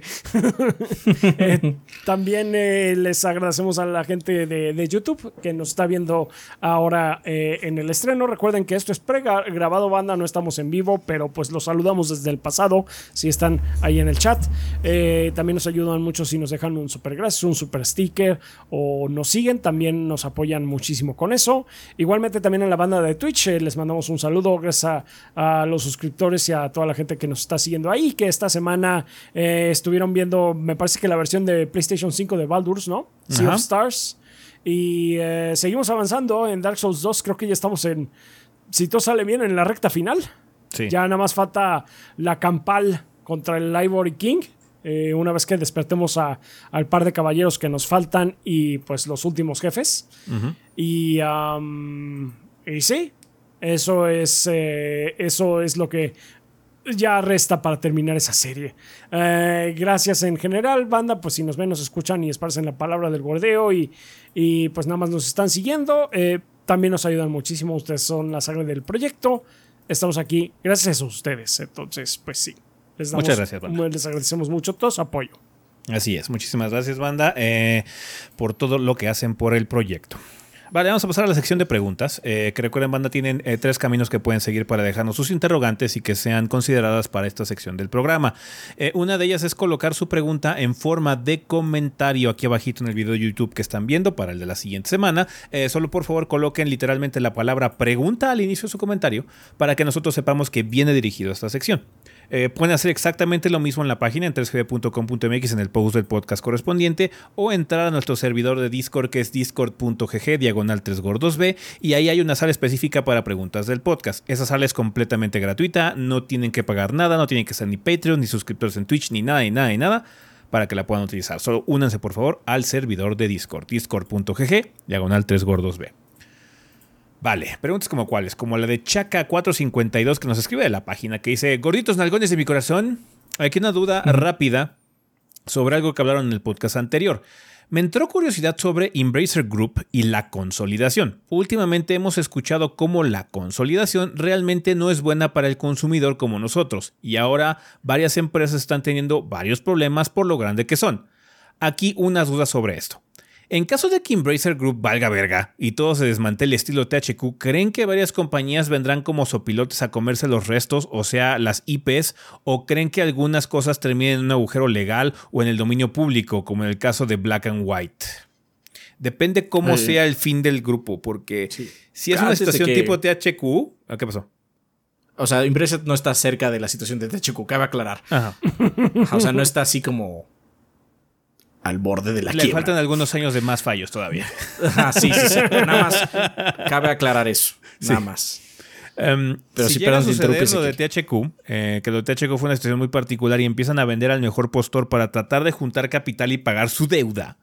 Eh, pues sí, básicamente llegaría alguien así como en mercado, ah, yo quiero comprar Tomb Raider y yo quiero comprar Deus Ex y yo quiero comprar tal y bla, bla, bla. Entonces puede ser que alguien pueda adquirir una por una esas IPs. Lo que puede ocurrir y lo que luego sucede cuando una empresa no está en las mejores condiciones es que empieza a coquetear la otra más grande para que los compren de lleno. Justo lo que pasó con Bethesda. Bethesda en su momento no estaba en la mejor posición porque llevaba varios fracasos al hilo. Eh, entre ellos, pues bueno, el más sonado en esa época fue Fallout 76. Entonces Microsoft de hecho entró ahí para aprovechar y comprar las IPs de Bethesda muy baratas. Fue una adquisición de mucho dinero, indudablemente, porque incluía cosas que eran exitosas como Doom y demás, ¿no? Pero aún así no costó lo que costó Activision, porque Bethesda no estaba en esa posición. Que claramente comparar cualquier cosa con Activision es ridículo. Activision es demasiado grande. ¿ah? Entonces, eh, podría ocurrir eso. Digamos que llegue Inverser Group y la sección de gaming o algo así, llega una compañía grande como Microsoft o yo no sé, otro tercero, Tencent o whatever, y compre todo Embracer Group de gaming. Entonces quede con sería raro porque es muy grande. Ajá. Entonces, cosas más raras han pasado también. Em, sí, sí, sí, sí, totalmente. Pero bueno, Embracer es muy grande, entonces sería raro. Debería pasar esa situación. Esos son como que los dos caminos más obvios que podrían ocurrir. Lo que puede pasar también es que Embracer empiece a deshacerse de cosas que no le son útiles, como lo que pasó precisamente con Square Enix, que se deshizo de todo Square Enix eh, Occidente y se lo vendió a Embracer mm. Group. ¿Sabes qué? No me sirve toda esta, toda esta sombrilla de propiedades intelectuales, las voy a vender. A ver quién las compra. Sí, de hecho, yo creo que el primer paso sería eso. Antes de empezar a hacer una subasta de todas sus IPs cuando ya todo sea irremediable, más bien empezar a pedir pedazos y venderlos. sí. Continúa este Chaka diciendo, también me gustaría tener su opinión de lo que está pasando en estos momentos con Disney, ya que después de la pandemia solo han estado reportando pérdida tras pérdida al punto donde Bob Iger está considerando vender toda la compañía a Apple para seguir este pinche círculo sin fin de consolidación. Esto es más que nada un rumor, todavía no hay confirmaciones. Esto es una cosa que ha sonado, pero podría ser falso, la verdad. Pero digamos que es un rumor que no suena descabellado. Ajá. Em, ¿Creen que también eh, la sobreexplotación de Marvel y Star Wars creara una fatiga para las personas que hace que ya les valga madres estas franquicias? Pues así no, porque o sea, ahorita la gente está mamando mucha polla con lo de Ashoka, entonces ahorita la gente está como contento con... Ahsoka. Así, Ahsoka, perdón. Eh, está muy contento con lo que sea que hay de Star Wars en este momento. Sí, en general la gente Si la siguiente serie está culera, con... no, es que Disney puros fallos y la chicada y bla, bla, bla. Y si la siguiente tiene mucho fanservice, les gusta, oh, pues esta sí me gustó. Entonces es muy voluble el público en ese sentido. Entonces, Marvel sí es un caso muy distinto, porque con Marvel sí fue como una situación de caída poco a poco. Ha tenido sus picos, como por ejemplo Guardianes de la Galaxia 3, que pegó bastante bien y gustó mucho. La serie de Spider-Man en general ha tenido muy buena recepción y demás. Pero Marvel sí ha bajado un poquito la calidad en muchos sentidos, porque incluso en, la, en el desarrollo de guiones y en el prospecto a futuro se siente como más a la deriva, en muchos sentidos, ¿no? Em, entonces sí es una situación complicada. Las dos franquicias claramente no están manejadas de la mejor forma, no están en situaciones completamente óptimas, hay cosas que están manejando muy mal, em, pero es más que nada también siento yo por consecuencia de esto de la consolidación. Disney tiene demasiadas cosas y no le puede dar, no le puede dar la misma atención a todo y por lo mismo la, calidad ha disminuido. En general. Tiene demasiadas cosas que, que malabarear. Sí. Del que mucho, el, famoso dicho del que mucho abarca poco aprieta. Sí, es lo que salió, de hecho, salió una comparación, por ejemplo, con Sony Pictures, que dice Sony Pictures, ¿por qué Sony Pictures no tiene su propio sistema de streaming? Porque lo único que hacen es sacan una película y se la venden al mejor postor y no tienen que hacer ni madres. ya, ahí está, chingón. Ya, ¿A quién quiere esta película de Spider-Man? Yo la quiero perfecto, dame tantos millones, a huevo. Profit, sí. Gracias, profit. Ya me, me des- sí, me desentiendo. Disney tiene que administrar Disney y Star o no sé qué otros pinches sistemas tengan de streaming en todos O sea, los demás Disney países. tiene Disney, Fox. O sea, na- ni siquiera de sus propios sistemas, nada más de sus Sí. propiedades. Disney tiene Disney, Pixar, Fox, Star Wars, Marvel. Ellos también distribuyen Ghibli aquí. Eh, bueno, aquí no, en Estados Unidos, perdón. Eh, sí, en Estados No lo hacen, pero lo distribuyen. Entonces, bueno, no sé si eso, eso- ya, se- ya sigue siendo el caso. Bueno, ah, lo hacían antes, no sé Lo si hacían ahorita lo antes. no pero sé, lo hacían creo antes. que ya no, pero sí. Aparte tienen sí sus fueron. parques, toda esa situación de también de, de mercadotecnia. Entonces, tiene- es una empresa muy grande que tiene muchas vertientes y claramente el, el- el sistema administrativo que tiene no está funcionando bien. Entonces, la mejor solución de hecho sí sería que se partiera otra vez. Ah, que hubiera un Star Wars Company o Marvel fuera como independiente de nueva cuenta, qué sé yo, eh, para poder tener una situación en la que por lo menos cada sección de la empresa se valiera por sí misma y algunas van a fallar indudablemente porque pues, no, no, no puede tener éxito el 100% de las ocasiones. Em, pero sí siento que ahorita claramente estamos notando un descuido generalizado de todas las IPs que tiene es- este Disney. eh, y pues no están saliendo las cosas muy padres, ¿no? Porque se hizo demasiado grande. Si los compra una empresa todavía más grande, que tiene todavía una vertiente diferente como lo es Apple, de, oh boy, no sé qué va a pasar ahí. Híjole. O sea, Apple tiene, O sea- tiene mucha, mucho historial de calidad en muchos sentidos, pero también tiene partes que son pues, muy chafas, ¿no? Su, su- su visión de producto es francamente estúpida ya a estas alturas del partido, pero em, cada quien tiene perspectivas diferentes. No sé cómo aplicarían eso para entretenimiento. Tienen su propio sistema de streaming que es el Apple Plus, que no está mal. Técnicamente es muy padre, pero su proliferación de contenido ha sido muy mesurada, lo cual hasta cierto punto es positivo, pero no sé cómo manejarían esta explosión repentina de IPs. Sí, ahorita estoy viendo los- la, la lista de cosas que tiene Disney. Ajá. Disney tiene como de entretenimiento de estudios. Tiene Walt Disney Pictures, que son las películas. Walt Disney Animation Studios. Pixar. Marvel Studio. Que son cinco estudios de Marvel. Lucasfilm, que son un estudio, o sea, el estudio de normal, el estudio de, de ani- de animación y la parte más pesada que mucha gente no sabe es Industrial, Industrial perdón, Light and Magic, que ellos se dedican luego a especiales. dar efectos especiales a muchas más casas que no solo son Disney, ¿no? Anteriormente. Además tienen la subdivisión de Lucas Games, de Lucasfilms Games, perdón. Tienen todo 20th Century Fox, bueno, 20th Century Studios le llaman. Tienen la casa, eh, am- eh, tienen dinero, o sea, no, no son dueños, pero tienen el 20% de Regency Enterprises. Y tienen su, no sé si independiente, pero su, eh, su distribuidora pequeña que era de Fox, ahora ya no es de Fox, antes se llamaba Fox Searchlight, ahora es nada más Searchlight, Searchlight Pictures. Ujú. Y eso solo es estudios. Solo es estudios. Sí. Ajá. Este, no estamos contando los eh, Parques de diversiones. Los parques de diversiones, mercado- mer- de mercancía. No, Mm. pero aparte, o sea, algo que no bueno, lo estoy leyendo aquí, lo que tiene también mucho Disney es sets de grabación. Ah, tiene, pues sí. tiene un montón que se llama Buenavista, Buena muchos son Vista de Studios, sí. son, son de ellos. Damn. Entonces, sí. Sí. O sea, obviamente tienen este mucha gente empleada. No estamos diciendo que lo están haciendo tres pendejos. No es cierto, ¿no? Pero este es mucho. Y mucho de lo que dijimos, que es Lucasfilms, Marvel y Fox y Searchlight Pictures, es muy reciente aparte, o sea, se infló todavía más y todo ese número, ese influjo de gente, ese, ese número de empleados y de proyectos que se estaban haciendo, pues se metieron todos a la misma cartera. Sí. No es, no, no, no es fácil mantener eso. Ah, y a eso agréguenle lanzar un servicio de streaming. Y a huevo, uno no, dos, porque tenemos Star Plus. Yeah. Entonces, sí, no mames. Es mucho. Eh, dice, termina Chuck diciendo, bueno, gordos se lo lavan y resuelven ahí abajo. Eh, postdata, en este momento ando en un maratón de Final Fantasy Fire Emblem. Eh, en este momento voy en el Final Fantasy V y Fire Emblem 7, el primero de Game Boy Advance.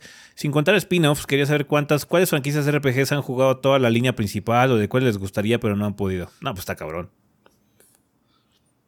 No, No sé. se me ocurre alguna. Yo he jugado a todos los. Persona eh, hasta cierto punto. Eh, no he jugado a todos los Final Fantasy ni siquiera tampoco. Ah, yo tampoco me falta el 5.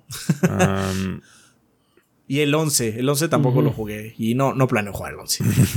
No. Sí, no, está cabrón.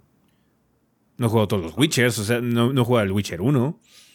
O sea, Ah, de jugar, yo yo los tres jugado Witchers. los Yo juego tres los- Witchers, sí. yo juego los tres Witchers. El 1 no me, es malo. El uno lo- Mass Effect, los tres. No lo Mass jugué en Effect, su sí. momento, digamos. Na- Mass Effect, sí. Todo Dragon Age Eh, también. Dragon Age. También todo Dragon Age. Ah. Vale, muchas gracias, Chaca, por las preguntas. Es que también David Ardila. Eh, 21 eh, de YouTube que dice hola goritos espero que estén muy bien yo por acá de nuevo con algunas preguntas que agradecería que me ayudaran. Son tres preguntas si gustan escoger uno o dos o eh, que me quisieran responder o de plano las tres. Apreciaría mucho sus gordi conocimientos pues las tres creo. Eh, uno. Creo que sí.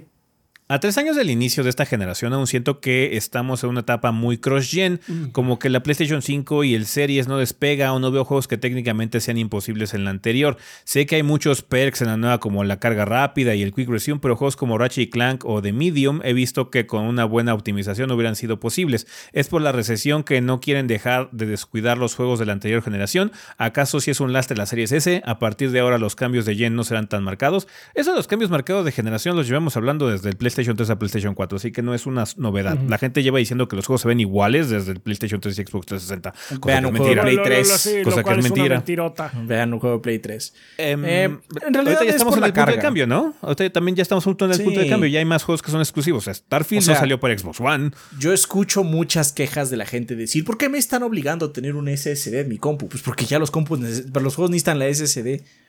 Tú jugaste Baldur's en PC sin SSD, ¿no? ¿Y Lo puse en la laptop sin SSD y es, es- es- es horrible. Las cosas no se cargan. Baldur's Gate no funcionaría en un Play 4. No. Em, los cambios no solo son gráficos. Aún así, los juegos. Aunque sí, la- el final de generación de Play 4 fue muy espectacular. Play 4 y Xbox One se veían muy bien las cosas. Checa con los de inicio de generación y pues bueno, ahí se va se va viendo el, el gradiente, ¿no? Em, al final, las cosas van poco a poco. Sí, indudablemente hay muchos juegos que son cross-gen, no lo vamos a negar. Sería tonto de nuestra parte, pero también la, la, generación pasada, la generación pasada, perdón, principalmente para Play fue muy lucrativa. Tiene muchos PlayStation 4 allá afuera. Sí. Ajá. Entonces es difícil dejar afuera ese mercado. Ya se ha ido eh, desfasando poco a poco. Este año en particular es, es- es- hubo bastante desfase. La, la gran exclusiva de este año, que es Spider-Man 2, ya no va a estar en la generación pasada. Ajá, la Entonces, gran exclusiva sí. de Play. Sí. Eh, Sí, la gran y exclusiva bueno, de PlayStation, sí. Sí. Y este, Baldur's pues, no está. Starfield no está en el One. Eh, Entonces, o sea, ya. Digamos que estamos haciendo el cambio. O sea, Starfield en el One. No mames. Si en el Series X tiene pedos de pop-up fuerte cuando aterrizas y eso. Lo está en la reseña, banda, O sea, no- no- no, hay, un, eh, hay una parte donde se muestra que estaba aterrizando y eh, aparecen las cosas, ¿no? Sí. Imagínate en el disco mecánico del One. No manches, sí. Entonces, o sea, sé que no son cambios sexys, no son cambios que digas, no mames, es que el salto, ya no existen esos saltos, porque es mucho más gradual cómo van cambiando las cosas gráficamente. Pero ve un juego de Play 4 de inicios y de finales y sí hay diferencia. Y no se diga con Play 3. Ajá. Así es, las cosas son más graduales. Sí, porque de hecho estaba mencionando como que Ratchet y Clank, ¿no? Yo Ese no juego sé no si corre. Ya esos llovió desde que salió, güey. Ya llovió desde que salió ese juego. Entonces, ese es un juego de inicios, casi casi de la generación. Ya estamos más adelante. Obviamente todavía tenemos cosas como God of War Ragnarok, eh, que sigue saliendo en PlayStation 4 y en PlayStation 5, pero pues en teoría ya, como decimos, ya estamos en el punto de inflexión. Ya ahorita Sony ya sus siguientes juegos exclusivos First Party van a ser nada más PlayStation 5. Final 16, que fue un, first un second party, por ahí decirlo, fue este exclusivo del PlayStation 5.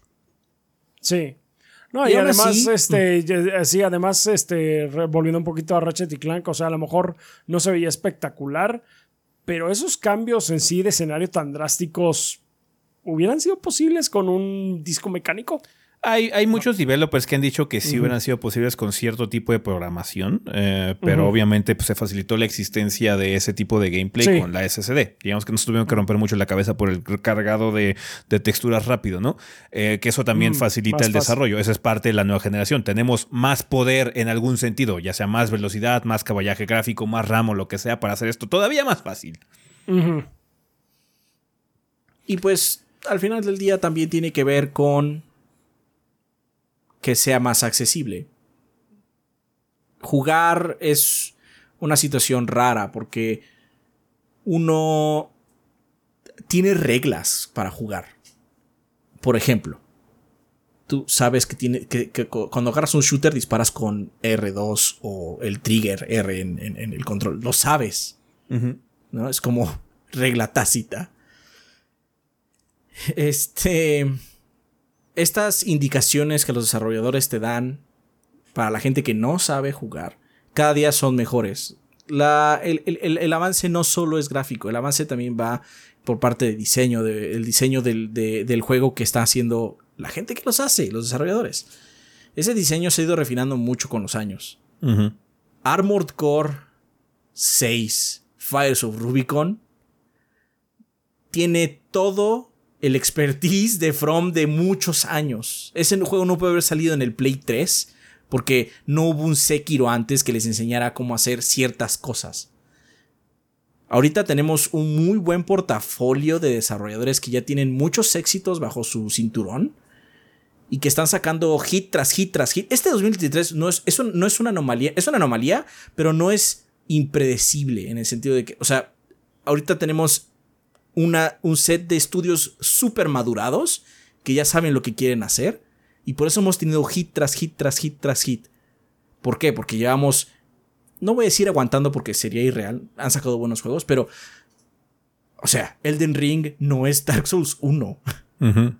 Tuvieron que aprender en el camino. Los desarrolladores también tienen que eh, aprender y moverle. Ajá. Ahorita nos está yendo muy bien porque estamos con esos redes maduros, vamos a decirlo, ¿no? Obviamente hay otros que están empezando y están tratando. Persona 5 no fue el hit si no hubiera habido primero un Persona 3 y un Persona 4 y un Golden que estuvieran moviendo las cosas y refinando la fórmula. Sí, repito, es más padre cuando las gráficas se ven súper chingonas y dicen, no, es que esto está que este, se me cae la baba, ¿no? es que Pero yo ahorita estoy muy feliz del diseño de juegos. Los diseños de juegos están impecables, ¿no? O sea, jugar pinche Fires of Rubicon, jugar un Armored Core que se mueva con esa delicia, güey, qué bendición. Mm. Es que visual, visualmente es el cambio más eh, notorio, o sea, como que lo demás, eh, mucha gente como que lo toma por sentado. Exactamente, toma las cosas por sentado y no lo son. Juega un juego de Play 3, juega un juego de Play 4 y vas a sentir algunas cosas tronquísimas. Sí. Vale. Eh, Continúa con otra pregunta. Dice, por otro lado veo muchos ports o remasterizaciones de juegos de PlayStation 3 o inclusive PlayStation 2 que llegan con problemas de framerate u optimización. ¿Por, eh, ¿Por qué pasa esto si las consolas actuales son muchísimo más potentes que un PlayStation 2? Porque la arquitectura de los procesadores y tanto procesador como digamos que la parte gráfica es muy distinta. Entonces lo que estás haciendo es que estás emulando una arquitectura. Con sus desventajas también. Sí, o sea, sí, los emuladores se si se hicieran bien, si se tomara más este, precauciones y trabajo, sí deberían quedar bien optimizados, ¿no? Para ciertas plataformas. Eh, para PlayStation 2 en particular sí debería ser el caso. Para Play 3 es un caso muy raro porque el Play 3 tiene una arquitectura muy extraña que los emuladores también así como open source y demás que están haciéndolo o que llevan haciéndolo desde hace mucho tiempo se han tardado un huevo para optimizarlo. Y tiene que ser como caso por caso y demás.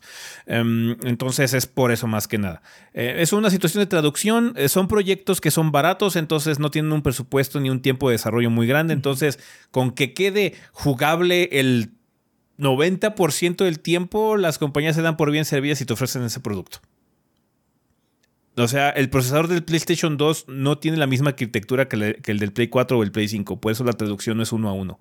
Tienes que hacer un traductor, que es el emulador, básicamente. Y ese traductor no puede ser muy eficiente. Eso y también.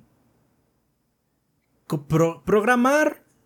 Lo decimos por lo menos porque Rafa y yo. Bueno, también Ezequiel programa. O sea, eh, Rafa y yo nos dedicábamos a programar hace muchos años. Y Ezequiel sabe programar por su carrera. Este. Programar es vaciar lo que tienes en tu cabeza, ideas lógicas que tienes en tu cabeza en código. Pero el problema es que si te piden hacer algo, pues lo haces como tú te diste a entender, ¿no? Entonces, también es difícil hasta cierto punto decirle a, alguien 20 años en el futuro cómo hiciste algo en una arquitectura vieja. Entonces, luego estos desarrolladores que les dan tres pesos, la neta, para sacar support, dicen, es que no sé por qué no corre. Higiénatelas. Para eso te estoy pagando, ¿no? Y es porque, ah, es que en ese momento a alguien se le ocurrió hacer un salto en el procesador de un, de un ciclo para que una textura no muriera, porque luego el código aparece luego magia, luego no sabes qué moviste y se va a la fregada todo, ¿no? Entonces, no, es que si muevo esta variable, no cargan las texturas, no sé por qué, pero hay que sacar el producto. Entonces, luego esos errorcitos, esos detalles, esas muletas que pones en el código en 1900 99, bueno, estoy exagerando, pero digamos 2008 en el Play 2008, sí, te, te, regresan a morder el trasero. El trasero cuando está, haciendo, ajá, cuando está haciendo el remaster, porque aparte el remaster no lo hace las mismas personas. Es muy extraño que toque el mismo director. O sea, por eso el de Ghost Trick fue como extraño. Porque estaba el mismo director, ¿no? Pero eso es una anomalía, eso es rarísimo. Generalmente es, pues, ah, los internos es una compañía que ni siquiera es first party o algo así, como esta compañía tercera os va a hacerlo o lo que sea, ¿no? Ajá. O si no, luego hace especializadas, porque ahorita, de hecho, lo que está pasando con los de Night Dive, ¿no? Se llaman los que están haciendo. Sí, Night Dive. Son muy buenos en eso. Esos se especializan en rescatar juegos viejos. Sí, sí, sí, sí, sí. That's their jam, es lo que hacen. A eso se dedican desde. Tienen un muy buen grupo de gente que hace ingeniería inversa, básicamente. Y eso se paga bien también. Entonces hay muchas variables. O sea, no hay, no hay, una razón de, una única razón de por qué un juego que tenga un port de Play 2 o Play 3 o Xbox 360 o lo que sea. Bueno, en Xbox es un caso particular porque usa DirectX todo. Entonces tienen muchas más facilidades. Desde hace muchos años tiene arquitectura x86. Entonces, bueno, ahí la tiene más sencilla. De hecho, por eso la iniciativa de Xbox de mantener toda retrocompatibilidad es muy viable, ¿no? Para ellos. Pero, o sea, Play 2, Play 3 y Play 4 tienen arquitecturas todas diferentes. Los únicos que son iguales son Play 4 y Play 5, ¿no? Sí. Entonces, y no se diga Nintendo, Nintendo está en una situación similar. Entonces, ¿dónde hiciste el juego? Aparte, ahorita también tenemos muy eh, sentado en piedra cómo se hacen algunas cosas. Pero antes, antes era el viejo este, o sea, yo me acuerdo que allá en este. Ay, ¿cómo se llama este proyector que teníamos 3D en la UNAM? Se me olvidó. Eh, ¿Cuál? donde movías la, proteína en 3D y demás. Ah, ¿De era eh, en, de, ¿En Creo que sí en Dejesca, sí. bueno, ahí, ahí en la UNAM teníamos una cosa cuando estábamos estudiando. ¿Dejesca o DGT? Que es uno de esos dos. Uno de esos dos. Y cuando fuimos, eh, tuvimos un pequeño trabajo ahí, y cuando dijeron, nos mostraron una de sus Silicon Stations que tenía, porque antes había computadoras especiales para hacer cosas 3D, no una computadora normal. Mm. Y nos dijeron, es que no podemos abrir esta, este, ya no funcionaba, era un poco más vieja. Ya no podemos usar esta Silicon porque no tenemos la llave, esa se usaba una llave para prenderla.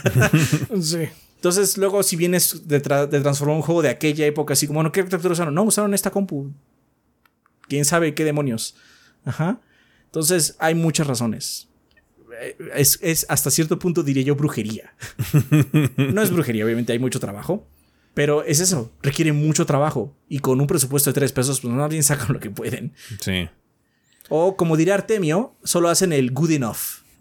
Artemio dice, ¿saben qué? Hicieron un emulador good enough para que corra el juego.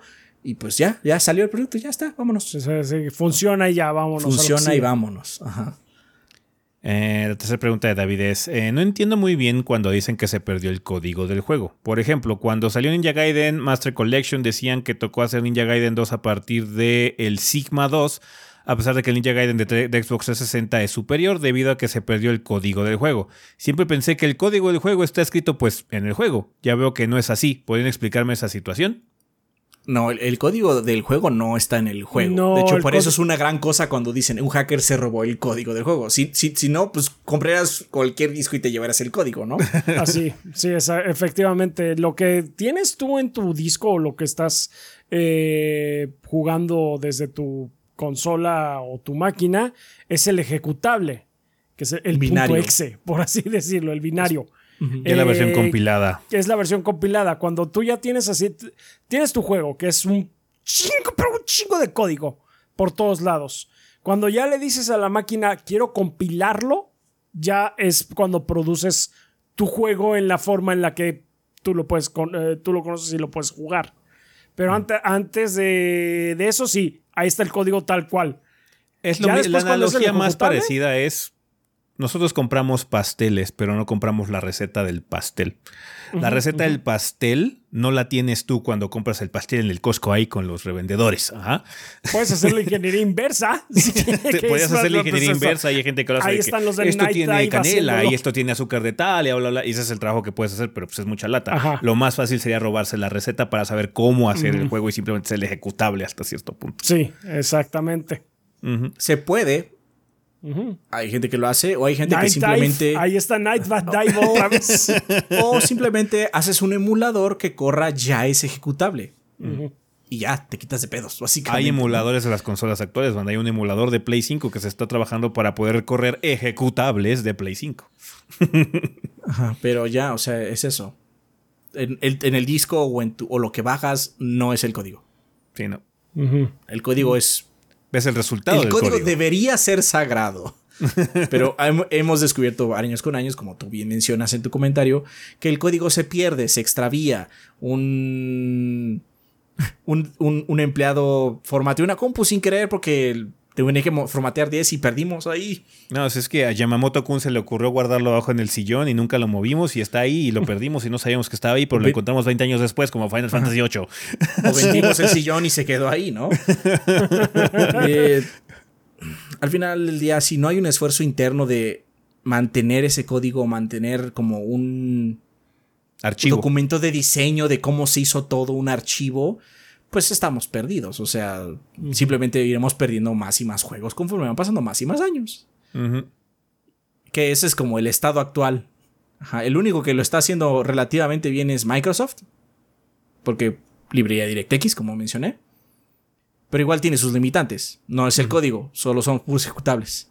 Sí, ahorita ya hay algunas compañías que lo están haciendo. De hecho, me acuerdo que PlayStation hace poquito hizo una iniciativa de preservación, aparentemente. Está, ya tiene como un departamento interno que está haciendo algo.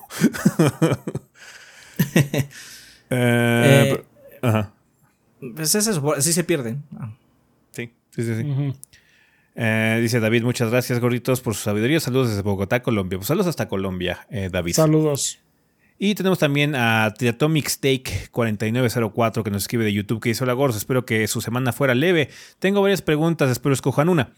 Uno, ¿cómo ustedes, aprecian, ¿cómo ustedes aprecian el apartado gráfico de juegos que no llegaron a probar en su tiempo? Esto lo digo ya que hablando con personas fans de Sonic me dijeron que en su tiempo el Adventure 2 fue un, un juego que llevó a los límites el Dreamcast. Y hasta donde sé, para su generación no era una consola débil, pero el juego es del 2001 y varias cosas como la forma de cómo las personas mueven las bocas se ve arcaica.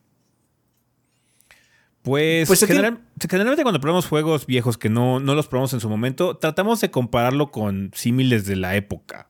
Así como, Sí. ah, es que este juego salió al mismo tiempo que Resident Evil 4, entonces tengo algo de qué, con qué comparar, más o menos, para, sabes que está como muy burdo, qué sé yo, ¿no? Em, Por eso decimos este durante nuestros eh, videos para el tiempo, para el- la época, para el momento, cuando estamos hablando de un juego viejo. Sí. Sí, para la época se veía muy bien, o para la época se veía comparable con sus pares, o estaba como en el, en La el borde de, lo- de- de la genialidad gráfica que había en esa época, ¿no? Entonces, o es basura también para O es esa porquería. Ah, Ahora bien, si, si no te gusta cómo se ve, está bien, ¿eh? También. No hay Sí. problema. Hay pues, cosas que envejecen sí. mal gráficamente. Hay mucho el 3D encanto luego. se ve mal. Hay mucho encanto en el diseño visual y diseño gráfico en muchas, en muchas circunstancias u ocasiones, pero hay otras en las que no. no. Luego también son consecuencia del hardware. Eh, por ejemplo, un. el- todos los juegos de PlayStation 1, el 3D del PlayStation 1 es muy particular, como que vibra Como que mucho. vibra, Vibra, vibra, mucho, sí. porque no Sí. tiene un medidor. O sea, el- creo que es eh, un, un- un- un valor que mide una profundidad. Que, por ejemplo, el 64 sí tiene. Entonces, por eso el 3D del 64 es como más estable. Entonces, dependiendo de la plataforma, el 3D puede ser diferente en- y es muy característico. Hay gente que, por ejemplo, en los emuladores nuevos de juegos de PlayStation 1, no les gusta que se vea sólido. Es que tiene que tener Ajá. esa vibración porque eso no se siente real, güey. No se siente como la época cuando yo jugué, básicamente. Ah, diciendo. horrible. está- Y sea A mí peor. no me gusta. A mí no me gusta cómo vibra. Sí. No. Pero, hey, al final del día tienes que tú ponerte en ese. En ese espacio mental. Y, o sea, es padre de manera como. de investigación. Pero si, si te gusta lo que te gusta y punto final, ¿no? Si no te parece atractivo, a la fregada, ¿qué importa? Sí, hay muchos juegos de muchas épocas como para que juegues lo que te llama la atención. Ya no, ya no es el 2001, es el 2023. Pues es lo mismo, hay gente que no puede ver películas viejas. Es que no, se, se ve muy fea, se ve muy granulada. Está bien. O, ¿Por qué no tienen celulares? Tan tonto puede ser así, ¿no? Eh, ya. Obviamente, eh, tampoco es que puedas opinar mucho del juego si no lo juegas. No me gustó. Bueno, está bien. Ya, o sea, también no podemos hacer más, ¿no? Sí. Pero tampoco, o sea, no puedes llegar y decir, no me gusta esta, o sea, esta película es porquería porque no la puedo ver. Así como, o bueno, más bien no la viste y ya, ¿no? Sí. Eso es todo. Eh, segunda pregunta. Dice, he visto esto en muchos lados que siempre se discute y esto me gustaría saber su opinión. Eh, ¿Es lo mismo un gacha que un juego que tiene loot boxes? Es decir, ambos los puedes comprar con el dinero real, pero yo que juego Genshin Impact, a ver, las veces que he tirado por un personaje nunca me he sentido frustrado o con una desventaja como sí me pasó con Battlefront 2. O sea, Battlefront 2 costó 60 dólares de salida. Esa, sí. Y Genshin solo te cuesta darle tus datos a Sí. China. Sí. Solo te cuesta el alma que le diste al Winnie Pooh. Ajá, entonces hay una barrera de entrada muy diferente. Básicamente uno es, me estás pidiendo que tire más dinero a un juego que ya le tiré dinero a... Ok, no pagué nada. ¿A qué estoy dispuesto a ceder? Básicamente es eso, porque ambos son hasta cierto punto pay to win. No, no, no sé Genshin como tal, pero los gacha en general son pay to win porque pues, el que gasta más tiene más roles y tiene mejor equipo o mejores personajes o los puedo subir de nivel más rápido. Porque pues tiro dinero, ¿no? En Battlefront 2 lo que pasaba es que los que gastaban mucho dinero en las loot boxes, pues tenían tarjetas que los hacían más fuertes. Entonces claramente eran más fuertes que tú. Y entonces así como, o sea, pa- pagué, pagué 60 Malditos dólares, dólares. para que un ricachón que gastó mil me viene a dar violín. No, perdóname, pero no. O sea, es que eso es lo que se sentía, estamos de acuerdo. Sí, Sí. sí, sí, sí. El otro es, bueno, pues, o sea, no estoy pagando nada, me estoy ateniendo las consecuencias. Sí, sí, sí, sí. Sí, tiene esa sensación un poquito más de... um, es que no tuve que desembolsar más que lo que... Más yo, que mi yo- tiempo. yo estoy dispuesto, sí, exactamente. Sí, sí, sí. Eh, digamos que mucho de la filosofía del gacha es la el coleccionismo, tener como una colección completa de una serie o algo así. Eh, ¿Sabes qué? Es que este, esta season de personajes o lo que sea, debo tenerlos todos. Y pues ya, eso es como que el gacha, en muchos sentidos, tenerlos todos. Que es una colección básicamente de figuritas. De ahí viene también esa, esa situación, ¿no? Eh, pero sí, eh, como dices, Jan, sí, los dos son pay to win en todos los sentidos, pero en uno hubo una Sí. transacción inicial y en el otro no. Ya, ya, ya. Eh, Bueno, y Bueno, no, no, no, iba a decir que lo que pasa es que al final del día también eh, Battlefront es Star Wars y pues es una propiedad como mucho más abierta a todo público que Genshin. Genshin tiene mucho público, pero pues no es... Star Wars. Ah, o sea, ahí están los whips nada más, ¿no? Sí. El otro es como más público, entonces también hay mucha gente, ¿cómo? O sea, pagué esto y aparte más, no mames. Bien. Eh, perdón si me extendí mucho, goritos. No, estuvo bien. Eh, muchas gracias, Triatomic. Y pues bueno, banda, con esas preguntas vamos a terminar en esta ocasión. Muchísimas gracias por habernos mandado sus interrogantes. Ojalá podamos contar con ellas para el siguiente episodio. Vale, pues vamos a terminar ya este desmadre que se está haciendo tarde, así que a despedidas.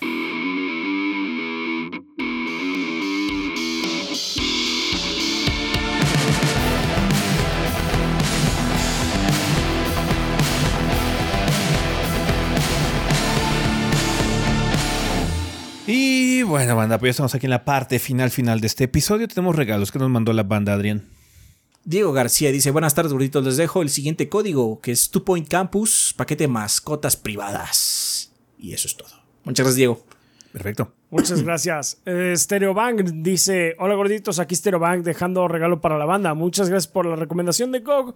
Últimamente, últimamente están buenos los precios para la TAM. Conseguí Sí. Cyberpunk con toda la expansión por 37 dólares. Les mando un abrazote. Mm. Qué bueno. Posdata, vi un episodio viejo y noté que ahora ya no mencionan si llegó, si se llegó o no a las metas de Patreon. Y en el sitio ya no se pueden ver. Las metas más altas quedarán pendientes o ya están canceladas. No, quedan, Ya que se- quedan pendientes en ese sentido. Si llegamos, el problema es que hemos, nos hemos mantenido en el hito, básicamente de los 1.800 dólares. Entonces ahí es donde estamos. Eh, no se ha Sí. movido mucho esa situación. Hemos estado muy estables. eh, afortunadamente no ha bajado, pero no hemos subido muchísimo más como para realmente mencionarlo. Ajá. Pero ahí siguen, las, ahí siguen. las metas están ahí, nada más por alguna razón Patreon ha decidido no ponerlas visualmente así como Mm, están sí, aquí. exacto. Pero nosotros las vemos, de hecho, y pues si llegáramos a una les diríamos, sí, ya llegamos. Sí, les avisamos tal, de cualquier cosa. Pero bueno, Ya está, eh, estamos muy estables. Ah, ya me estaba haciendo la idea de que cuando yo cumpla unos 30 años sería quema oficial del mantel y el, en el aniversario de Pícale Pancho. Uf. Ey, hagan lo posible. es que, Hagan lo métanse posible. al Patreon y eventualmente ese mantel que sigue ahí, banda. Nada más no lo están viendo. Así se va a quemar. Sí, sí, sí, sí. Ah, ok, pues me regala Quake 4 para GOG, eh, DLC y cositas de Honkai Star Rail, Pokémon Go, pase con, de combate premium, Brawlhalla y cara de mosca de Roblox. Está Ok. bien, Esteban, muchas gracias. Perfecto, pues bueno, banda, muchísimas gracias por estos regalos. Van a estar en nuestras cuentas, de- en nuestra cuenta principal de Twitter a lo largo de los siguientes días. ¿Tenemos alguna recomendación? Y ahorita Mm. no. Pues sí, yo supongo que les puedo recomendar los dos juegos que les hice mini. Ah, particularmente nada más a Fae Farm, váyanse un poquito con ah, precaución. Recuerden que yo nada más pude probar una versión previa. Imagino que ya la que tiene toda la quest principal, pues está, está mejor, ya con más cosas que hacer. Eh, si les gustan los juegos de, de granja y es así de como que quiero el mínimo para un juego de granja, ahí lo tienen. Entonces eh, está ahí, es una adquisición confiable en ese sentido. Y pues Thunder Ray, para los que les guste Punch Out, tengan ese ah, deseo de, de- de volver a revivir esa eh, sensación del Little Mac y todo eso, pues ahí está muy bueno. Está eh, padre el juego, pues nada más váyanse con la idea de que van a perder mucho, van a tener que eh, tener paciencia con, con los peleadores porque es difícil encontrarles el, los patrones. Sobre todo porque si hay ataques de que no, te- de no tengo idea cómo bloquear esto. O sea, try everything. Prueba de todo. En alguna de esas sí, sí lo vas a parar. Ese es mi consejo. Pero pues sí, buen juego. Perfecto. Eh, pues bueno, banda, eh, muchísimas gracias por estar aquí con nosotros. Nada más que recordarles que tenemos redes sociales. Nos pueden encontrar en Facebook, eh, Instagram o Threads como Tres Gordos B. Si no, en Twitter somos TriChobiB. O tenemos nuestras cuentas personales que es Chobi el Rafa, Chobi Adrián y Chobi S. Chobi Gris también. Y Kid-BG por si quieren platicar con alguno de los miembros del staff de forma directa. Eh, muchas gracias a la gente que nos apoya en Patreon. Gracias por el apoyo también en Twitch. Gracias también a toda la gente que usa las opciones de monetización aquí en YouTube, que se unen al al canal o nos dan un super gracias, un super chat o demás. Apreciamos enormemente esas donaciones también, que ya YouTube también está monetizado, banda, por si quieren apoyar eh, a partir de esa plataforma, que mucha gente nos dijo que lo quería hacer porque pues tienen directamente con Google y demás. Entonces, muchas gracias a la gente que se ha animado a hacerlo también por este medio. Eh, también eh, un saludo a toda la gente que escucha la versión en audio de este programa a través de Spotify, iVoox, Apple Podcasts y demás. Apreciamos los ratings, las calificaciones y demás para aparecer en los listados de podcast más populares de videojuego, videojuegos perdón, semana con semana. Vale, pensamiento final. Estuvo divertida la semana. Sí, estuvo chill. Estuvo tranquila, muy variada, muchos jueguitos chiquitos para sacar contenido de mini y demás. Sí. sí, estuvo variadona. Así es. Perfecto. Pues bueno, banda, eso sería todo con respecto a este episodio. Nosotros vamos. Bye. Bye. Bye.